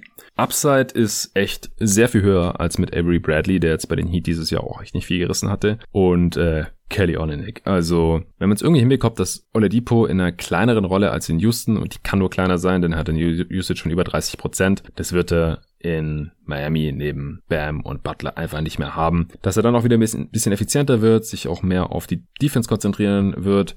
Und äh, die Heat haben ja auch ein erstklassiges Fitnessprogramm. Vielleicht äh, können sie ihm auch noch mal ein bisschen äh, weiterhelfen, um äh, wieder ein bisschen athletischer zu werden. Die Frage ist, kann er nochmal in die körperliche Verfassung zurückfinden, die er vor seinem Patellasehnenriss hatte. Mit 28 ist es wahrscheinlich nicht mehr drin, aber wenn er annähernd wieder in die Richtung kommt, dann lohnt sich natürlich, ihn auch im Sommer zu halten und äh, das können sie dann tun. Ansonsten können sie auch darauf verzichten, dann haben sie Cap Space und können dann immer noch auf Kyle Lowry oder so gehen, was sie jetzt eben nicht gemacht haben. Also Oladipo war jetzt hier die günstige Lösung, ist, ist so ein Flyer, kann man mal ausprobieren, kostet sie fast nichts, äh, denn wie gesagt, Olenik haben sie jetzt direkt mit äh, Bielitzer ersetzt und ja, Bradley und Oladipo. Da äh, würde ich lieber Oladipo ausprobieren anstelle von Pat Riley. Das kann ich äh, zu 100% nachvollziehen. Und selbst wenn es nicht klappt, wenn Oladipo weiterhin ineffizient ist und lieber rumchuckt und äh, denkt, das hilft seinem nächsten Vertrag dann irgendwie mehr, dann äh, ja, dann kann man sich zu allergrößten Not auch wieder von ihm trennen oder ihn nicht mehr einsetzen oder so und hat nicht viel verloren. Seiten der Rockets ist es wahrscheinlich enttäuschend, dass man jetzt für Oladipo nicht mehr bekommen hat. Die andere Option wäre jetzt einfach gewesen, Oladipo zu halten und zu hoffen, dass er die restliche Saison wieder ein bisschen besser aussieht und dann äh, im, im Sommer ein anderes Team per Sign and Trade holen möchte, das kein Cap Space hat und dann halt irgendwas im Gegenzug noch den Rockets gibt, was besser ist als diese paar Slots voraussichtlich in der übernächsten Draft hochtraden zu können. Aber ja, ich denke, die Rockets haben sich hier für das entschieden, was sie für am wahrscheinlichsten, am besten halten. Unterm Strich wäre Levert wahrscheinlich der bessere Value gewesen. Den hätten sie ja durchaus auch einfach äh, straight up haben können von den Brooklyn Nets im Harden Deal. Und da musste man sogar noch einen Second Draft drauflegen nach seiner... Jared Allen? nee, ich meine jetzt wirklich Levert. Ja, ja, ach so, stimmt, aber den Second hätte man auch äh, für Jared Allen wahrscheinlich halten können, weil da genau noch ein Second über die Theke, oder? Mm, ja, sie mussten aber den Pacers noch einen Second geben nach der Krebsdiagnose von mm, Das okay, halt, stimmt, hatte ich vergessen. Ja, also Allen äh, hätte halt neben Christian Wood nicht so viel Sinn ergeben. Ja, nee, das ist richtig, aber sie haben irgendwie, also ich finde, ähm, so im Vakuum finde ich auch das, was sie jetzt für Oladipo gekriegt haben, okay, aber wenn man sich so den ganzen Deal anschaut, dann haben sie da irgendwie doch schon ein paar schlechte Entscheidungen getroffen mit dem harten Deal, denke ich. Also da waren bessere Spieler möglich als das, was sie jetzt letztendlich dabei rausgeholt haben. Ja. Also für den Full Tank Mode, in dem sie sich jetzt halt wahrscheinlich befinden, da ist halt das jetzt besser, weil sie jetzt keinen Spieler zurückbekommen haben, der verhindern wird, dass Irgendwie sie hilft. richtig mhm. viel verlieren in der zweiten Saisonhälfte, genau. Hey, nix gegen Kelly Olynyk. Aber an dieser Stelle, ich weiß auch, dass unsere Heat-Freunde sich darüber freuen. Da muss ich auch mal kurz Shoutout an Timo und Arthur geben. Weil ich kriege die ganze mhm. Zeit Shoutouts von Timo und ich vergesse das immer. ja, Timo vom äh, Klatsch Podcast mit Pascal zusammen. Genau. Wollte ich auch schon immer mal einen Shoutout geben. ja, jetzt ist der Moment. Wir vergraben es mitten im Podcast. NBA Trade Deadline Podcast mitten in der Nacht, 1 Uhr bei der Erwähnung von Kelly Olynyk. so muss das sein. Ja, also für die Rockets ja, ich glaube, mehr als eine 3 kann ich da nicht geben. Also das haut mich einfach nicht besonders um. Ich verstehe, dass sie ihn jetzt hier irgendwie abgegeben haben, aber unterm Strich ziemlich ernüchternd. Und äh, für die Heat ist es eigentlich relativ ideal. Also ja. wüsste jetzt nicht, was sie da hätten besser machen können. Da würde ich eine 1 vergeben. Würde ich auch mitgehen. Gut. Ansonsten haben die Rockets nichts gemacht, was mich auch bisschen wundert. Also ich hatte die Rockets bei der Mock Trade Deadline und habe da wirklich einen Fire Sale veranstaltet. äh, Daniel House rausgehauen. Klar, den können sie auch noch im Sommer traden. Aber was wollen sie denn jetzt noch? Verstehe ich nicht ganz. Äh, ben McLemore habe ich zu den Blazers getradet, äh, solche Sachen. Davon haben sie jetzt gar nichts gemacht, dass sie Eric Gordon nicht traden können. Das war irgendwie absehbar mit seiner Verletzung jetzt und er hat auch noch länger Vertrag. Da gibt's vielleicht dann nochmal eine Möglichkeit. Tucker war halt schon weg, aber den Trade fand ich für die Rockets auch nicht so besonders gut. Also als Rockets-Fan wäre ich, glaube ich, ein bisschen enttäuscht jetzt hier von dieser Trade-Deadline, weil da ist jetzt wirklich nichts Großartiges bei rumgekommen. Mit Glück ein paar Spots höherer Pick spät in der 2022er Draft und dann halt diese Seconds für PJ Tucker und dann noch DJ Wilson und DJ Augustin, den sie jetzt auch nicht weiter traden konnten. Also ja, Houston kommen wir später noch zu, wer die Gewinner und Verlierer dieser Deadline sind, aber ich glaube, Houston müsste ich da jetzt schon mit reinnehmen. Ja, klingt richtig. Machen wir bei den Kings weiter, die haben noch einen dritten, dritten, dritten Trade gemacht. Und zwar haben sie Terrence Davis den Toronto Raptors abgenommen. Haben die Raptors den einfach gedumpt oder gab es da wirklich einen echten Second Rounder dafür? Ich habe nichts gefunden. Okay. Ähm, aber ja, nee, ich hatte gehofft, du weißt mehr. Du hast mich auch erst ganz spät dran erinnert, dass es überhaupt passiert ist. Ja, uns ist aufgefallen, dass du irgendwie einen Trade weniger als ich ja. in deiner Liste hast. Ja, also das wurde auch irgendwie nur so am Rande berichtet. Also Terence Davis ist ein expiring Deal, wird im Sommer Restricted Free Agent. Kann mir vorstellen, dass er in Toronto auch ein bisschen in Ungnade gefallen war nach äh, dem Konflikt, in den er da geraten war mit dem äh, Gesetz. Häusliche Gewalt, äh, unschöne Geschichte. Aber spielerisch ist es natürlich ein potenziell brauchbarer Spieler, weil er ist ziemlich athletisch und hat einen Dreier. Und deswegen äh, finde ich es, was das angeht, für die Kings schon sinnvoll, sich so einen Spieler nochmal reinzuholen. Ja, macht auf jeden Fall Sinn. Er hat dieses Jahr ein bisschen enttäuscht und wenn man halt überlegt, dass sie sich halt jetzt gerade noch einen anderen Backup geholt haben, macht das halt irgendwie wieder weniger Sinn, auch wenn natürlich äh, Terence Davis kein Playmaker ist oder so. Aber ähm, ja, sie haben jetzt halt ziemlich viele Guards. Ich bin gespannt, wie die Rotation da laufen wird, denn ich meine, du hast ja eben auch schon angeschnitten, wie man eigentlich alles spielen lassen muss. Ich weiß gar mhm. nicht, ob für ihn dieses Jahr da wirklich noch Minuten zu haben sind. Ja, aber muss auf Flügel dann sein irgendwie, auch wenn er relativ klein ist dafür. Ja. ja. ja. Ja, also das ist halt ein Move, den ich anstelle der Kings auf jeden Fall machen würde, aber passt halt nicht zu diesem DeLon Wright Win Now Move. Ja. Ja. Also von den Spielern, die sie jetzt bekommen haben, ist er wohl der Spieler, der am meisten Upside hat. Also Wright, Silver und Harkless. Ja, die Raptors haben nicht nur Terence Davis gedumpt, sondern haben auch noch zwei weitere Trades gemacht. Zum einen haben sie Matt Thomas nach Utah geschickt, das können wir glaube ich kurz halten. Thomas äh, auch Expiring Deal gewesen. Nächste Saison 1,8 Millionen, aber ungarantiert. Und den äh, haben sie quasi den Jazz geschenkt. Die hatten noch eine Trade Exception und äh, die haben den aufgenommen. Matt Thomas ist ein Shooter, ansonsten bringt er nicht so viel. Vielleicht kann die Rotation noch knacken, denn die der Jazz war relativ kurz. Hatte ich auch mal im Pod angesprochen, dass die eigentlich nur so ja neun spielbare Spieler haben. Könnte Thomas vielleicht so der zehnte sein. Äh, wenn nicht, ist auch nicht schlimm. Die Jazz äh, stehen auf Shooting und da kann kann Thomas auf jeden Fall helfen. Oder was sagst du? Ich finde den Fit auch super. Ich wüsste nicht, weshalb er nicht ohne weiteres in eine etwas, ähm, also mit weniger Verantwortung natürlich, aber in die Joe Ingles oder Bogdanovic-Rolle so ein bisschen in der Ecke reinschlüpfen könnte, ähm, wenn es mal nötig ist. Also als Shooter natürlich jetzt nicht als die anderen Sachen, die die beiden machen. Ähm, ja, deshalb finde ich das ziemlich gut. Die, die defensiven Defizite, da kümmern sich andere Spieler bei den Jazz drum. Sie haben jetzt wahrscheinlich nicht unbedingt ihre Probleme behoben, aber sie haben ja auch überhaupt nichts ausgegeben. Deshalb kann man das, denke ich, auch nicht wirklich bemängeln. Ja, ich verstehe es nicht ganz von Seiten der Raptors. Also als Davis und Thomas gedumpt wurden, da hieß es immer, ja, die schaffen Platz für den Lowry-Deal, weil man Lowry halt wegen des Salaries von 30 äh, Millionen halt gegen zwei, drei, vier Spieler hätte traden müssen und dann kam der Lowry-Deal aber nie. Und deswegen frage ich mich im Nachhinein, wieso die Raptors diese Deals gemacht haben. Denn mit Lowry will man ja wohl weiter um die Playoffs spielen und wird das auch. Also wenn die jetzt mal einigermaßen fit bleiben, dann glaube ich nicht, dass sie auf dem elften Platz bleiben werden. Und Davis und Thomas haben jetzt keine riesigen Rollen gespielt bei denen, aber zumindest einen von beiden hätten sie, glaube ich, schon noch brauchen können jetzt für die restliche Saison. Ja, also meine Vermutung wäre, dass es tatsächlich mit dem Lowry oder einem möglichen Lowry-Trade zusammenhing, aber wahrscheinlich war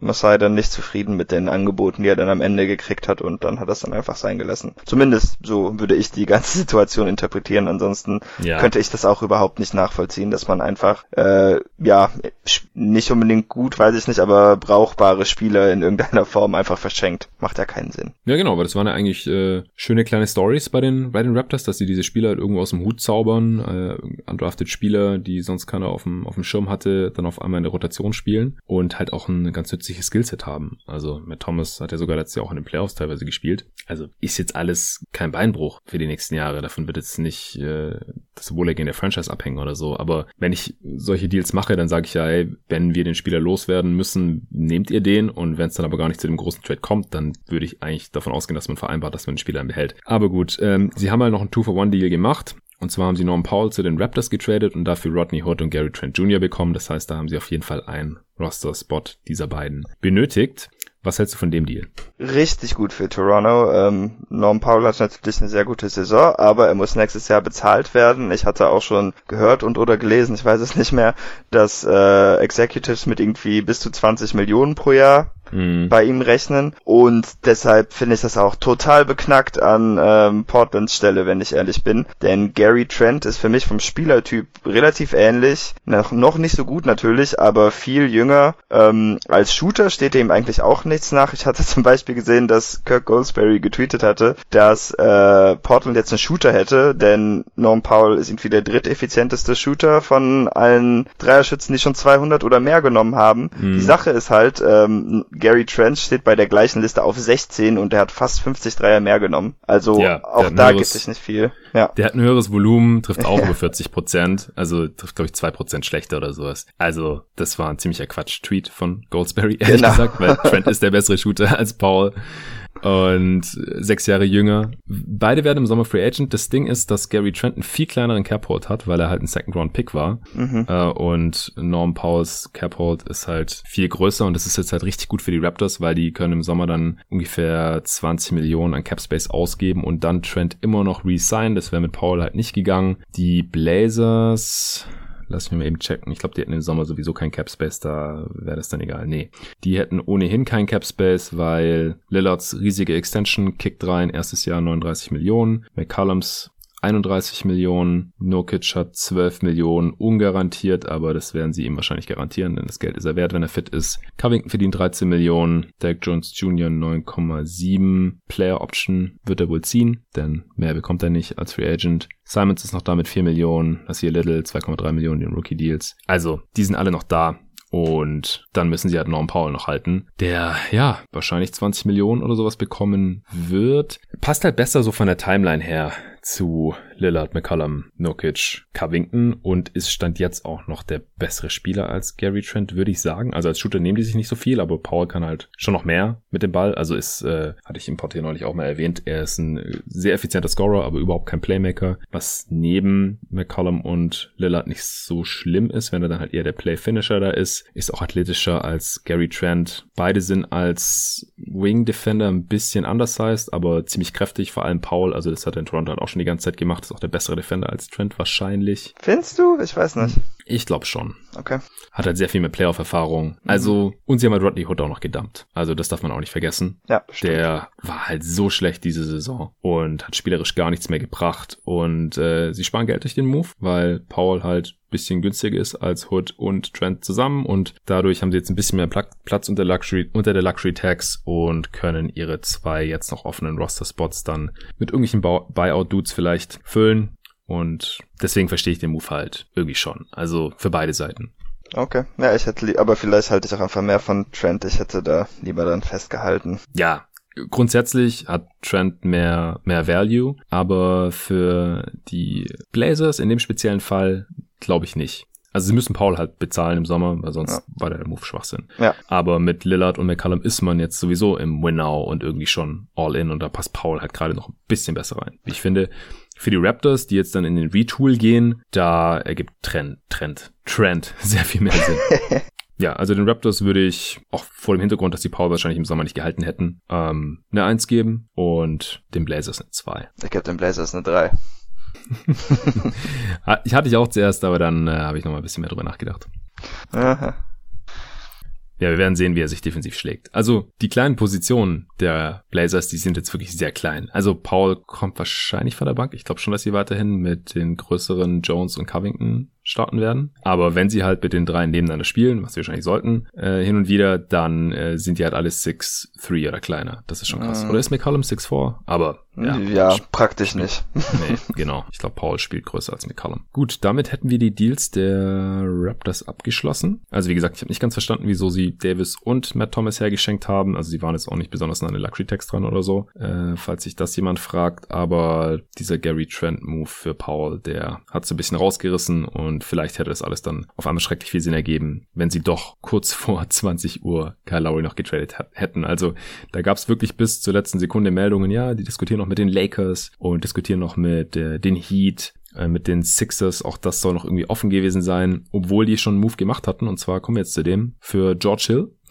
George Hill geht zu den Sixers zusammen mit Ignas Brasdikis und die Thunder bekommen Tony Bradley, Austin Rivers und zwei Second Round Picks. Auch hier weiß ich noch nicht, welche Seconds das sind. Ich habe 25 ja? und 26 da stehen, aber ich weiß nicht, wo ich das her habe eigentlich. Von den Sixers eigene? OKC kriegt 25 und 26 von den Sixers und New York kriegt 21 von den Sixers. Okay, ja, gut, dann nehmen wir das einfach mal als Arbeitshypothese. äh, die Knicks bekommen außerdem, also die bekommen diesen äh, Second Rounder der Sixers 2021, wenn es stimmt, dafür, dass sie Terrence Ferguson aufnehmen. Den haben die Sixers dahin gedumpt, das haben sie auch bei uns in der Mock Trade Deadline gemacht gemacht, allerdings zu den Rockets, die da eben sehr viel aktiver waren als jetzt hier heute in der Realität. Also die Knicks bekommen Ferguson, der läuft aus, wird restricted, Free Agent, aber verdient halt fast 4 Millionen noch in dieser Saison. Außerdem haben sie Vincent Poirier bekommen, der bei den Sixers überhaupt keine Rolle mehr gespielt hat und den sie hier eben auch abgeben mussten, weil sie halt diese zwei Roster-Spots für Hill und Brazdikis freimachen mussten. Poirier wurde seither direkt gewaved. Auch die Thunder haben ja nur einen Spieler abgegeben in George Hill und mussten aber zwei aufnehmen mit Tony Bradley und Austin Rivers und haben daher Myers Leonard gewaved, den sie im Gegenzug für Ariza bekommen bekommen haben und jetzt heute nicht irgendwie als Trade und Salary, Salary Ballast irgendwo anders hin traden konnten. Deswegen jetzt entlassen. Sein Vertrag wird im Sommer eh auslaufen. Ja, wie gefällt dir der Move so für diese Teams? Für die Knicks zunächst finde ich es super, denn sie sind Rivers losgeworden, der hatte keine richtige Funktion und haben einen Second mhm. gekriegt dafür, dass sie sich irgendwie beteiligt haben. Also das würde ich mal als richtig stark werten. Ferguson. Ferguson nochmal ausprobieren, ja. Genau, ist auch ein NBA-Spieler auf jeden Fall. Jetzt keiner der Bäume ausreißt, aber der kann ohne weiteres auf dem Feld stehen bleiben und äh, dir nicht alles kaputt machen. Für ja, außer das Spacing, aber da kann man nichts nicht mehr viel kaputt okay, machen. Ein paar Sachen macht er kaputt, aber genau in New York ist das eh schon verloren. Ähm, ja, für OKC finde ich weiß ich nicht, vielleicht sogar ein bisschen enttäuschend, aber ist okay. Tony Bradley sah in Philadelphia eigentlich auch ziemlich gut aus. Zwei Seconds ist jetzt auch nicht so schlimm, aber Rivers würde ich jetzt nicht unbedingt aufnehmen wollen. Und für ja. Philly ähm, finde ich es eigentlich ganz gut. Ich finde es teuer für George Hill, aber er macht halt schon Sachen, die sonst keiner ihres Kaders macht. Äh, Seth Curry geht natürlich ein bisschen in die Richtung, aber der hat nicht die Two-Way-Attribute, die George mhm. Hill da doch noch ein bisschen mit sich bringt. Und jetzt so aus Celtics Sicht, also ähm, ich ich freue mich natürlich, dass sie Lowry nicht gekriegt haben, aber George Hill ist auch ein absoluter Celtics-Killer in der Serie gegen die Bucks, an die ich überhaupt nicht wieder zurückdenken will. Hat er auch besser gespielt als Kyrie, viel und also wirklich fast in jedem Spiel. Deshalb, äh, da mache ich mir schon ziemlich viel Sorge. Brostakis wird, glaube ich, jetzt kein großer Faktor sein, aber er kam immerhin als Shooter in die NBA, also sogar da ist vielleicht noch für die Sixers etwas draus zu machen, aber er hat natürlich, ich glaube, er war auch verletzt in seinem Rookie-Jahr und seitdem konnte er jetzt auch nicht mehr viel zeigen. Ja, 13 Spiele für die Knicks in den ersten beiden Jahren. Vier ja. diese Saison, äh, Minuten, sieben Minuten insgesamt. Also bisher ist er kein NBA-Spieler, ist auch schon 22. Ich habe ihn in der Summer League ein bisschen gesehen damals, ist relativ kräftig und athletisch. Ich weiß nicht, ob er mobil oder flink genug ist für die NBA oder ob sein Dreier dann gut genug ist. Mal sehen. Ich glaube nicht, dass er eine Rolle spielen wird bei den Sixers. Ich habe mich gefragt, was die Thunder jetzt mit Rivers machen. Mhm. Er ist, er kann expiring sein, gibt zwei ungarantierte Jahre noch. Die nächsten beiden Saisons äh, wird auch günstiger, so ein bisschen über drei Millionen. Könnte mir nämlich vorstellen, dass wenn er jetzt bei den Thunder ganz ordentlich spielt, dass er vielleicht noch minimalen Tradewert hat im Sommer. Äh, falls sich dagegen entscheiden, ist vielleicht auch ein Buyout-Kandidat und dann kann er noch zu den Bucks gehen oder so fürs Minimum.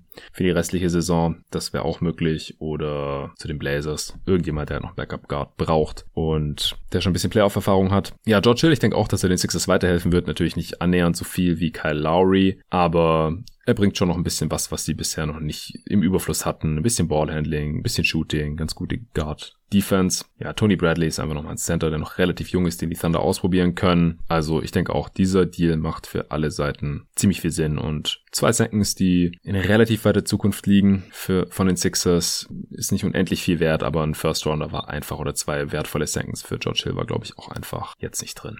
Ja. So, ansonsten hat von diesen drei Teams keins mehr irgendwas gemacht. Das heißt, wir sind sehr flexibel darin, wo wir jetzt weitermachen. Wir haben gar nicht mehr so viele Deals offen. Vielleicht machen wir kurz die beiden Warriors Dumps und dann müssen wir noch über den Roger und Rondo für Lou Williams Deal sprechen und den JJ Redick Trade. genau, da wo Rondo hingeht, da kommt die Championship. Ja, die Warriors haben zwei Trades gemacht, um Geld zu sparen. Das können wir relativ schnell abhandeln. Sie haben Brad Wanamaker zu den Charlotte Hornets gedumpt. Ich gehe mal davon aus, dass er irgendwie ein bisschen Ballhandling übernehmen soll, während Lamello verletzt ist, oder? Ja, ich denke auch. Aber das Problem bei Brad Wanamaker ist halt, dass gerade das nicht ist, was man von ihm will, denn er ist kein guter Ballhändler. Er ist, ja. er hat in Boston so gut funktioniert, weil das Playmaking vom Flügel kam im Grunde und ähm, er ist halt irgendwie so ein Triangle Point Guard oder so, der dann halt so die Lücken füllt und dann auf Ball ein bisschen Sachen machen kann. Und das ist halt auch genau der Grund, weshalb er in Golden State meiner Meinung nach auch überhaupt nicht funktioniert hat, mhm. denn die haben keine Flügel, die irgendwie initiieren können und äh, dann ist Wanamaker auch gleich viel weniger wert. Also ich, ja, ich weiß nicht, aber gut, man muss natürlich sagen, in Charlotte hat man dann noch Rosier, der ist etwas größer und Hayward kann das vielleicht machen. Also da gibt's vielleicht eine etwas ähnliche Dynamik. Mit Hayward hat er auch schon zusammengespielt, aber ja. so Ballhandling würde ich jetzt nicht von ihm suchen. Aber er kann schon eine gute Rolle auch, ausfüllen. Ähm, ja, haben sie zusammen? Ja, doch. Also da hat Brad Wanamaker nicht gespielt, aber theoretisch haben sie zusammen gespielt. ja, stimmt, da hat er sehr wenig gespielt ja. in der Saison. Ja, ja ich denke auch, dass er immer mit Graham oder Rosier spielen wird und äh, mit Hayward auch noch. Und dann denken die Hornets wahrscheinlich, dass es irgendwie ein bisschen funktioniert und ist ja auch Hat geschenkt. Ja. Genau. Und dann haben die Warriors noch Marquis Chris, der sowieso out for season war mit seinem, der ist ganz übel umgeknickt und hat sich dann auch noch äh, das Bein gebrochen dabei. Den haben sie zu den Spurs gedumpt. Die haben dafür nur die Draftrechte für Katie Lalan abgegeben. 55. Pick 2015. Äh, Gegenwert für Brad Wanamaker, hast du da eigentlich was gefunden? Wahrscheinlich irgendein Fake Second Round oder so. Nee, leider nicht. Ja, also, sorry, wie gesagt, hier und da fehlen einfach noch ein paar Details. Und für Marquis Chris gab es auch nicht wirklich einen Gegenwert. Die Spurs Wieso sehe ich den Vertrag von Chris gerade nirgends? Ah, doch, er ist schon noch. Ah. Doch, hier. Ja, ist expiring, Minimum Deal und die Spurs haben damit dann quasi seine Bird Rights. Ich weiß nicht, ob sie daran Interesse hatten. Ansonsten kann ich mir den Trade nicht erklären, ehrlich gesagt. Tja, nee, ich weiß es auch nicht. Ich meine, hm. ich habe mir hier über die ganzen Dumps auch noch nicht so viel Gedanken gemacht, wie man Ja, also die Spurs haben auch noch Lamarcus Aldridge rausgekauft, dadurch äh, Geld gespart, sind jetzt auch unter der Luxury Tax. Natürlich haben sie keinen Trade-Partner für Aldridge gefunden gehabt. Naja, was ich mir sicher bin, ist, dass die Warriors äh, dadurch ziemlich viel Luxury Tax sparen. Sie waren ja das Team, das mit Abstand am tiefsten in der Luxury Tax drin waren und Brad Wanamaker hat dort nicht funktioniert. Marcus Chris war out for season, hat sowieso nicht mehr geholfen. Wie gesagt, das ist jetzt auch spielerisch kein Downgrade. Upgraden konnten sie auch nicht wirklich, einfach aufgrund dieser fehlenden Flexibilität und äh, obwohl Chris nur 1,8 Millionen verdient und Wanamaker 2,3 Millionen, sparen sie über 11 Millionen, hatte ich gelesen, an Luxury Tax. Also das äh, lohnt sich dann eben schon. Genug davon. Ja, kommen wir doch zum Rondo Trade. Rajon Rondo geht von den Atlanta Hawks, wo er erst in der Offseason unterschrieben hatte, zwei Jahre Stil zu den LA Clippers für Lou Williams und zwei Second Round Picks und Cash. Kannst du mir den Trade erklären? nee, also ich würde auch, wenn ich ein Playoff-Team mit äh, Ambitionen auf den Titel wäre, hätte ich lieber Rondo als Williams in meinen Kader. Aber da jetzt noch andere Assets hinterher zu schicken, Unglaublich. wenn Rondo halt auch noch nächstes Jahr unter Vertrag steht, verstehe ich nicht wirklich. Ich würde es halt in der Form positiv auslegen, dass ich bei Rondo weiß, dass er ein wertvoller Teil eines Playoff-Teams sein kann, während ich bei Lou Williams inzwischen ziemlich, ziemlich sicher bin, dass er einfach kein guter Spieler in den Playoffs ist. Das heißt, in der Hinsicht finde ich es gut für die Clippers, aber hier hat man einfach überbezahlt für einen Spieler, der dieses Jahr total grauenhaft war und ich meine auch die letzten Jahre, abgesehen von diesem einen Playoff-Run mit den Lakers, der schon ziemlich cool war, ähm, auch einfach nicht gut war. Deshalb ja. kann ich mir das jetzt, ja, bevor das mit den zwei Seconds rauskam, fand ich das ganz okay, aber jetzt muss ich halt auch sagen, ja, das ist einfach viel zu viel viel für einen Spieler, wo es irgendwie so 50-50 und wahrscheinlich eher viel weniger ist, dass er dir überhaupt hilft. Ja, also ich denke, in dieser Regular Season ist klar, dass Lou Williams den Hawks deutlich mehr helfen wird als Rondo, denn viel weniger als Rondo kann man wahrscheinlich gar nicht helfen, um ja. in der Regular Season zu gewinnen. Und dann läuft Lou Williams einfach aus, ein 8 Millionen Expiring Deal. Und äh, Rondo hast du ja gerade schon erwähnt, äh, sein Deal ist nur geringfügig günstiger Ah ja, bekommt auch noch 57.000 Dollar mehr an Incentives, wenn sein Team die Playoffs erreicht. Bei den Hawks war das ja eine Zeit lang relativ knapp. Bei den Clippers ist es jetzt quasi safe. Das heißt, er verdient noch mehr. Äh, also 8,25 Millionen dann anstatt 7,5 und nächste Saison nochmal 7,5 Millionen. Und er ist jetzt halt auch 35 und die Frage ist halt, äh, letztes Jahr konnte er uns alle noch Lügen strafen, hat dann in den Playoffs doch nochmal aufgedreht und war teilweise wirklich der drittbeste Spieler der Lakers in den Playoffs nach LeBron und AD. Aber das müsste jetzt schon nochmal zeigen, im Prinzip. Dann äh, der drittbeste Spieler hinter Paul George und Kawhi oder so. oder zumindest halt irgendwie nochmal ein Plusspieler sein und den Clippers irgendwas geben, was sie ohne ihn nicht hätten in den Playoffs, damit man diesen Gegenwert irgendwie rechtfertigen kann. Weil allein basierend auf dem, was wir diese Saison gesehen haben und was man jetzt noch für die Regular Season erwarten kann, hätten die Hawks eigentlich zwei Seconds drauflegen müssen und Cash ja, schicken müssen. Auf jeden Fall. Ja, also es ist sehr, sehr riskant, meiner Meinung nach. Klar, jetzt ist die Frage irgendwie vielleicht beantwortet, ob die Clippers nicht irgendwie noch einen echten Point Guard im, in der Rotation brauchen oder so. Ich glaube, in der Regular Season auf keinen Fall. Playoffs hätte ich ihnen jetzt auch nochmal ohne zugetraut. Jetzt mal sehen, aber ich, ich finde, die Clippers haben hier deutlich überbezahlt. Also den äh, würde ich hier eine 4 geben. Hawks natürlich alles richtig gemacht. Äh, Vertrag, der richtig mies aussieht. Losgeworden, Los dadurch noch äh, mehr Cap Space beziehungsweise Platz unter der Luxury Tax im Sommer freigeschaufelt. Die haben jetzt 35 Millionen unter der Luxury Tax, um Collins zu resignen und halt noch mehr zu machen. Äh, dadurch, dass sie Rondo gedumpt haben und noch zwei Seconds bekommen und noch Cash. Collins nicht getradet, auch übrigens. Das war ja auch ein Spieler, wo viele davon ausgegangen sind, dass er getradet werden könnte. Anscheinend halten sie jetzt äh, an ihm fest und können im Sommer Angebote matchen, wenn sie sich nicht direkt mit ihm einig werden sollten. Kommen wir zum letzten Trade, glaube ich. JJ Reddick geht zusammen mit Nicolo Melli von den New Orleans, Poly New Orleans Pelicans, boah, es wird Zeit, dass wir fertig werden, äh, zu den Dallas Mavericks für James Johnson, Wes Iwundu und äh, einen Second Rounder und Cash. Wie gefällt dir die Sache? Ich bin mir nicht ganz sicher, wieso die Mavericks das machen. Für New Orleans mag ich hm. gut. Ja, ich, also mein Eindruck, wenn ich Mavericks schaue, dann würde ich halt immer so sagen, okay, die Offense passt, aber macht mal was mit der Defense. Und ähm, für mich haben sie jetzt zwei Defensivnieten reingeholt und ähm, ja ganz fähige Verteidiger weggetradet. Nun könnte man natürlich auch darauf setzen, um wieder irgendwie die beste Offense der Liga-Geschichte hier mit aufbauen zu wollen oder so, denn im Moment sind sie auch nur Neunter. Das heißt, das wäre dann vielleicht so die andere Art, wie man mhm. das auslegen kann. Aber an sich so vom Fit her finde ich das jetzt eigentlich nicht so toll für Dallas.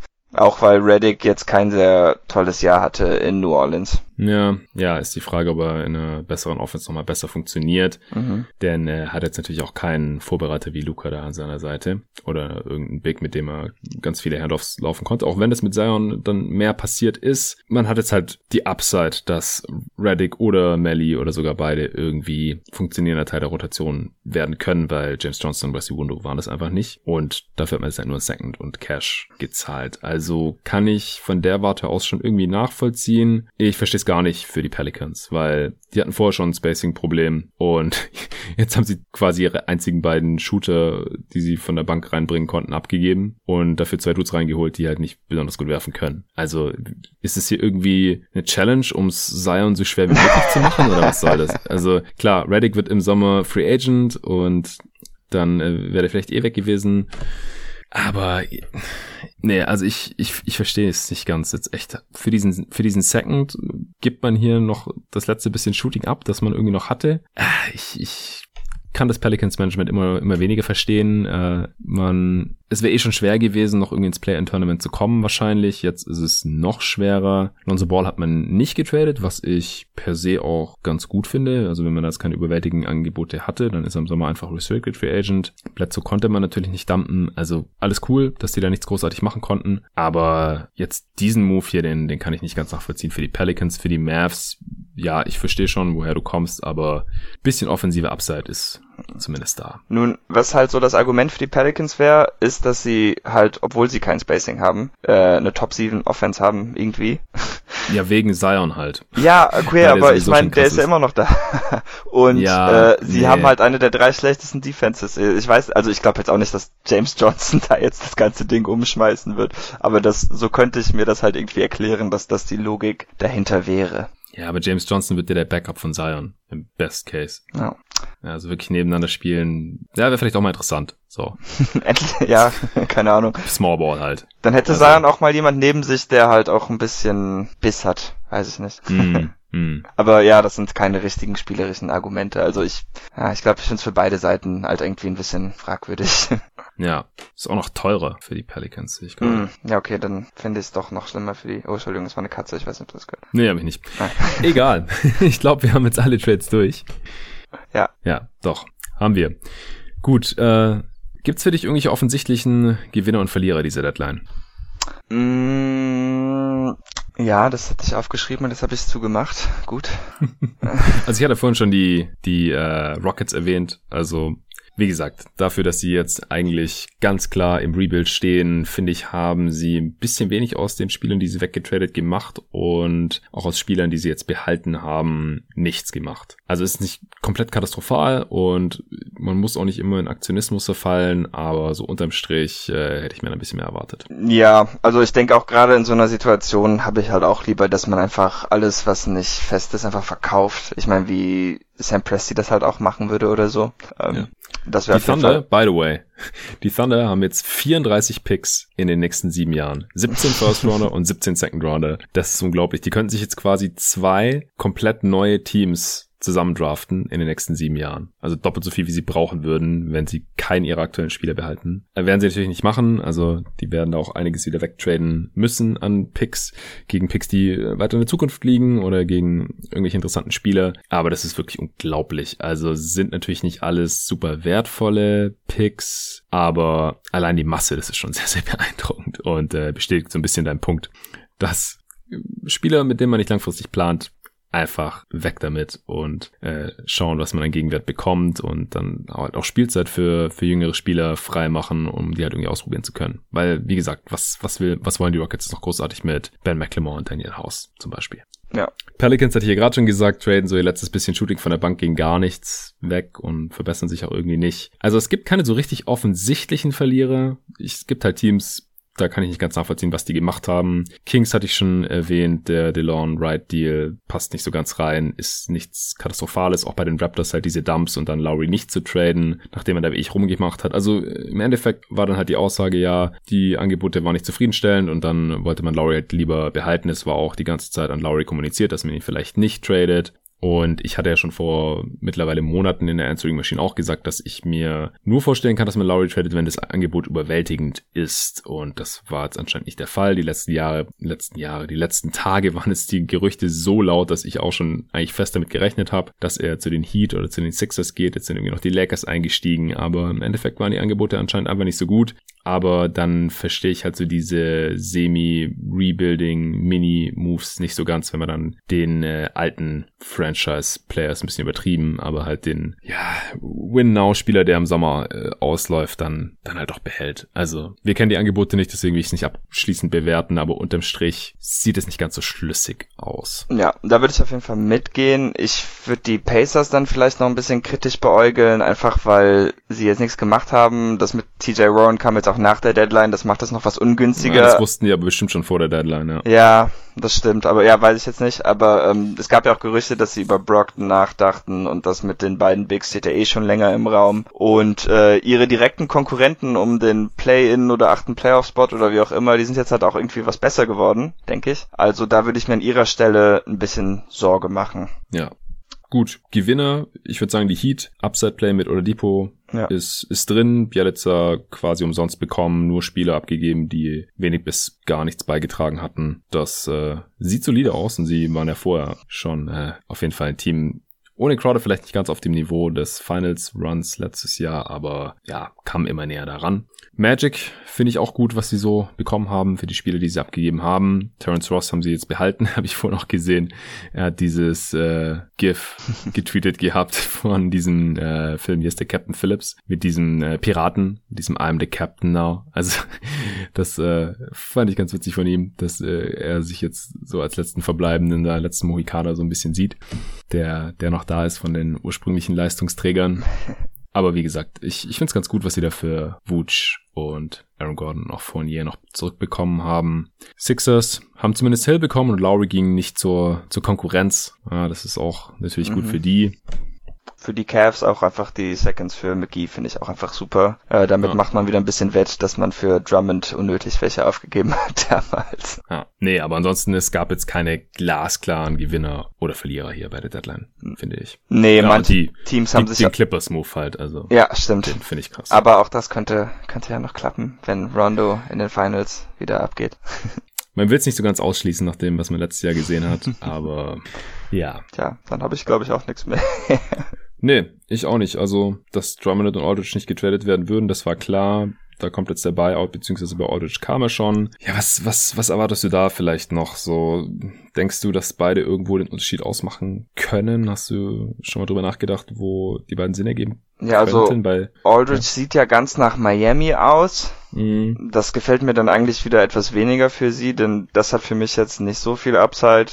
Ähm, ich Vor allem gab es einen Report, dass er dann der Starting Center sein soll. Genau, das wäre halt. Das hat mich extrem verwirrt. Also, wenn es dann so aussieht wie mit Myers Leonard in der letzten Regular Season, okay, aber ja, jetzt auch noch Olenek weg, okay, wenn man ihn dann irgendwie reinholt für ein paar Minuten, ist wahrscheinlich keine, keine Katastrophe. Vor allem, weil die Heat halt in der Defense äh, auch besser sind als in der Offense aktuell. Die könnten ihn in der Defensiv vielleicht ein bisschen verstecken und dann könnte offensiv ein bisschen helfen. Ja, Aber ich finde halt, die Heat sind am besten, ähm, wenn sie ihre Mobilität ins Spiel bringen und wenn ein Spieler nicht mobil ist, dann ist er Dann ist es Aldridge, ja.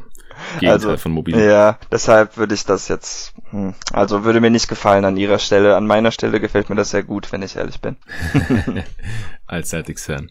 Ja, und auch Drummond ich, wird bei den Mavs ins Gespräch gebracht. Ja, ich, ich würde ihn ja gerne mal noch sehen in einem guten Team, in, in kleiner Rolle, in klar definierter Rolle, mit klar definierten Aufgaben, die wenig Post-Ups und ISOs und Playmaking von ihm beinhalten. ja. und mehr Pick-and-Roll-Finishing und Offensiv-Rebounding und Konzentration in der Defense. Das könnte bei den Mavs funktionieren. Bei den Lakers sehe ich eigentlich überhaupt nicht, weil da sollte Gasol spielen und dann haben sie noch Harold die volle Mid-Level-Exception gegeben. Das wäre natürlich tragisch, wenn dann Minuten von ihm an Drummond gehen und von Gasol natürlich sowieso, weil er der deutlich bessere Defender ist und einen Wurf hat vorne. Und mit Eddie auf der 5 sind sie sowieso am besten. Also ich würde überhaupt nicht sehen, wie Drummond da Minuten rechtfertigen kann. Auch den Netz würde er, glaube ich, nichts bringen, was sie nicht von DeAndre Jordan haben. Und ja. Nick Claxton funktioniert da gerade super auf der 5 und dann mit Griffin noch ein bisschen small äh, oder Jeff Green und dann braucht man da Drummond eigentlich auch überhaupt nicht mehr. Ja, dann war ja noch New York, äh, von New York war noch die Rede, aber mm, das... Die haben halt eigentlich schon Noel, Gibson und Robinson und jetzt von denen ja. auch keinen abgegeben zur Deadline, genau. sehe ich auch nicht. Wird spannend. Ja, ja es, die Celtics waren auch noch im Gespräch, das aber hätte sich, denke ich, jetzt auch erledigt, wenn mit Cornette, Wagner, Williams, Williams und Thompson hat man halt, ja, fünf Center quasi, das reicht. Ja. Und sonst weiß ich nicht, ob noch, fällt mir jetzt gerade keiner ein, wer noch da so ähm, genannt wurde. Wir werden sehen. Ich glaube, irgendwo wird er unterkommen. Mhm. Aldridge auch. Und dann äh, werden wir das hier im Pod sowieso wieder besprechen. Okay, Mann. Dann äh, wären wir jetzt auch schon durch. Äh, ich glaube, man hat auch äh, nicht überhören können, dass ihr beide auch ein bisschen durch waren. Ich entschuldige mich dafür. Ich glaube, ich hatte selten so wenig Energie. Aber ich nehme auch selten Pods um 0 Uhr auf unter der Woche, wenn ich nicht schon in diesem Rhythmus drin bin. Aber ich dachte, das ist trotzdem besser, wenn wir den Pod jetzt schon aufnehmen und äh, die Leute Leute den dann schon direkt morgen früh hören können oder der eine oder andere vielleicht sogar noch heute Nacht, als wenn wir erst morgen irgendwann nachmittags abends aufnehmen. Vielleicht wird mir hier und da noch beim einen oder anderen Deal was nachreichen und was ich auch noch versprechen kann, äh, wenn wir jetzt hier für den Geschmack des einen oder anderen nicht genug auf die Teamsituation eingegangen sind. Der nächste Pod wird ein Power Ranking Update sein. Ich weiß noch nicht für welche Conference, wahrscheinlich für den Osten, weil wir den letzten Mal auch als erstes gemacht haben. Mit dir damals. Dann werde ich nochmal auf die Trades eingehen und was sich dadurch bei den einzelnen Teams ändert, auch im Hinblick auf die restliche Regular Season für beide Conferences und damit haben wir dann alle Teams, natürlich auch alle Trades nochmal drin. Das werden die nächsten beiden Pots. Ich weiß noch nicht, wann die gedroppt werden. Irgendwann zwischen heute und Anfang nächster Woche. Dann gibt es nächste Woche noch Awards-Updates, denn der März ist schon wieder zu Ende, der April beginnt. Und dann äh, gibt es vielleicht noch eine weitere Folge, die irgendwo dazwischen reingestreut wird. Äh, kann ich gerade noch nicht sagen, was es genau werden wird. Und dann äh, ist auch schon das lange Osterwochenende vor der Tür und dann gibt es hier eine kleine Pause bei jeden Tag NBA. Und dann ist auch diese ganze Trade-Deadline-Geschichte mal durch. Die Liga hat sich neu formiert. Das Kräfteverhältnis wurde jetzt nicht wirklich verändert. Aber sind viele neue interessante Situationen entstanden. Äh, eventuell wurde jetzt hier für, für die Playoffs aufgerüstet und äh, Teams haben ihre Ausgangslage verbessert. Vielleicht hat der eine oder andere Move auch noch Auswirkungen auf äh, die Playoffs. Mal sehen. Rondo oder Depot, äh, Vucevic, Aaron Gordon, Evan Fournier. Äh, ist alles möglich. Äh, ich, ich bin auf jeden Fall sehr, sehr gespannt. Vielen Dank, äh, wenn ihr bis hierhin dran wart. Ist jetzt auch ein relativ langer Pod geworden. Waren ja, wie gesagt, auch 16 Deals. Ich werde das Ding jetzt gleich noch abmischen zusammenschneiden und dann äh, für euch raushauen. Auch vielen Dank dafür, dass du am Start warst, hier bis äh, spät in die Nacht. Du bist gewohnt, du bist auch eine Nachteule, aber äh, du willst auch noch NBA schauen, hast du gemeint. Welches Spiel kommt? Achso, ja, ich schaue jetzt so halb, also halb, weniger als halb. Äh, Blazers Heat, ich weiß gar nicht mehr, wer vorne steht. Ähm, ganz naja. lang waren es die Blazers. Die werden jetzt wahrscheinlich ein bisschen dezimiert sein, die Heat, weil die neuen Spieler können ja noch nicht spielen und die alten können nicht mehr mitspielen. Ja. Ah. Wie gesagt, ich habe kaum aufgepasst. das war schon kompliziert genug hier mit dem ganzen ja, Trades ja. und so. Ja, ich überlege mir mal, wie ich das nächstes Jahr mache. Letztes Mal an der Trade Deadline, da habe ich glaube ich einen Tag gewartet, aber quasi am Tag nach der Deadline nochmal jeden Deal bis ins Detail durchdacht und mir noch viel mehr Notizen gemacht, als ich heute hatte. Hier musste ich teilweise ad hoc ein bisschen improvisieren. Ihr habt es vielleicht auch gemerkt bei den ersten Deals, da hatte ich mir noch viel mehr Notizen gemacht, auch zu den Spielern, bin da noch ein bisschen mehr drauf eingegangen und gegen Ende habe ich das dann immer mehr reduziert. Wie gesagt, seht's mir nach, äh, es wird noch ergänzt werden in den beiden Power Ranking Pods, die als nächstes kommen. Ja, also vielen Dank auch nochmal fürs Sponsoring von Athletic Greens. Danke dir nochmal, David. Allen danke fürs Zuhören und bis zum nächsten Mal. Au revoir.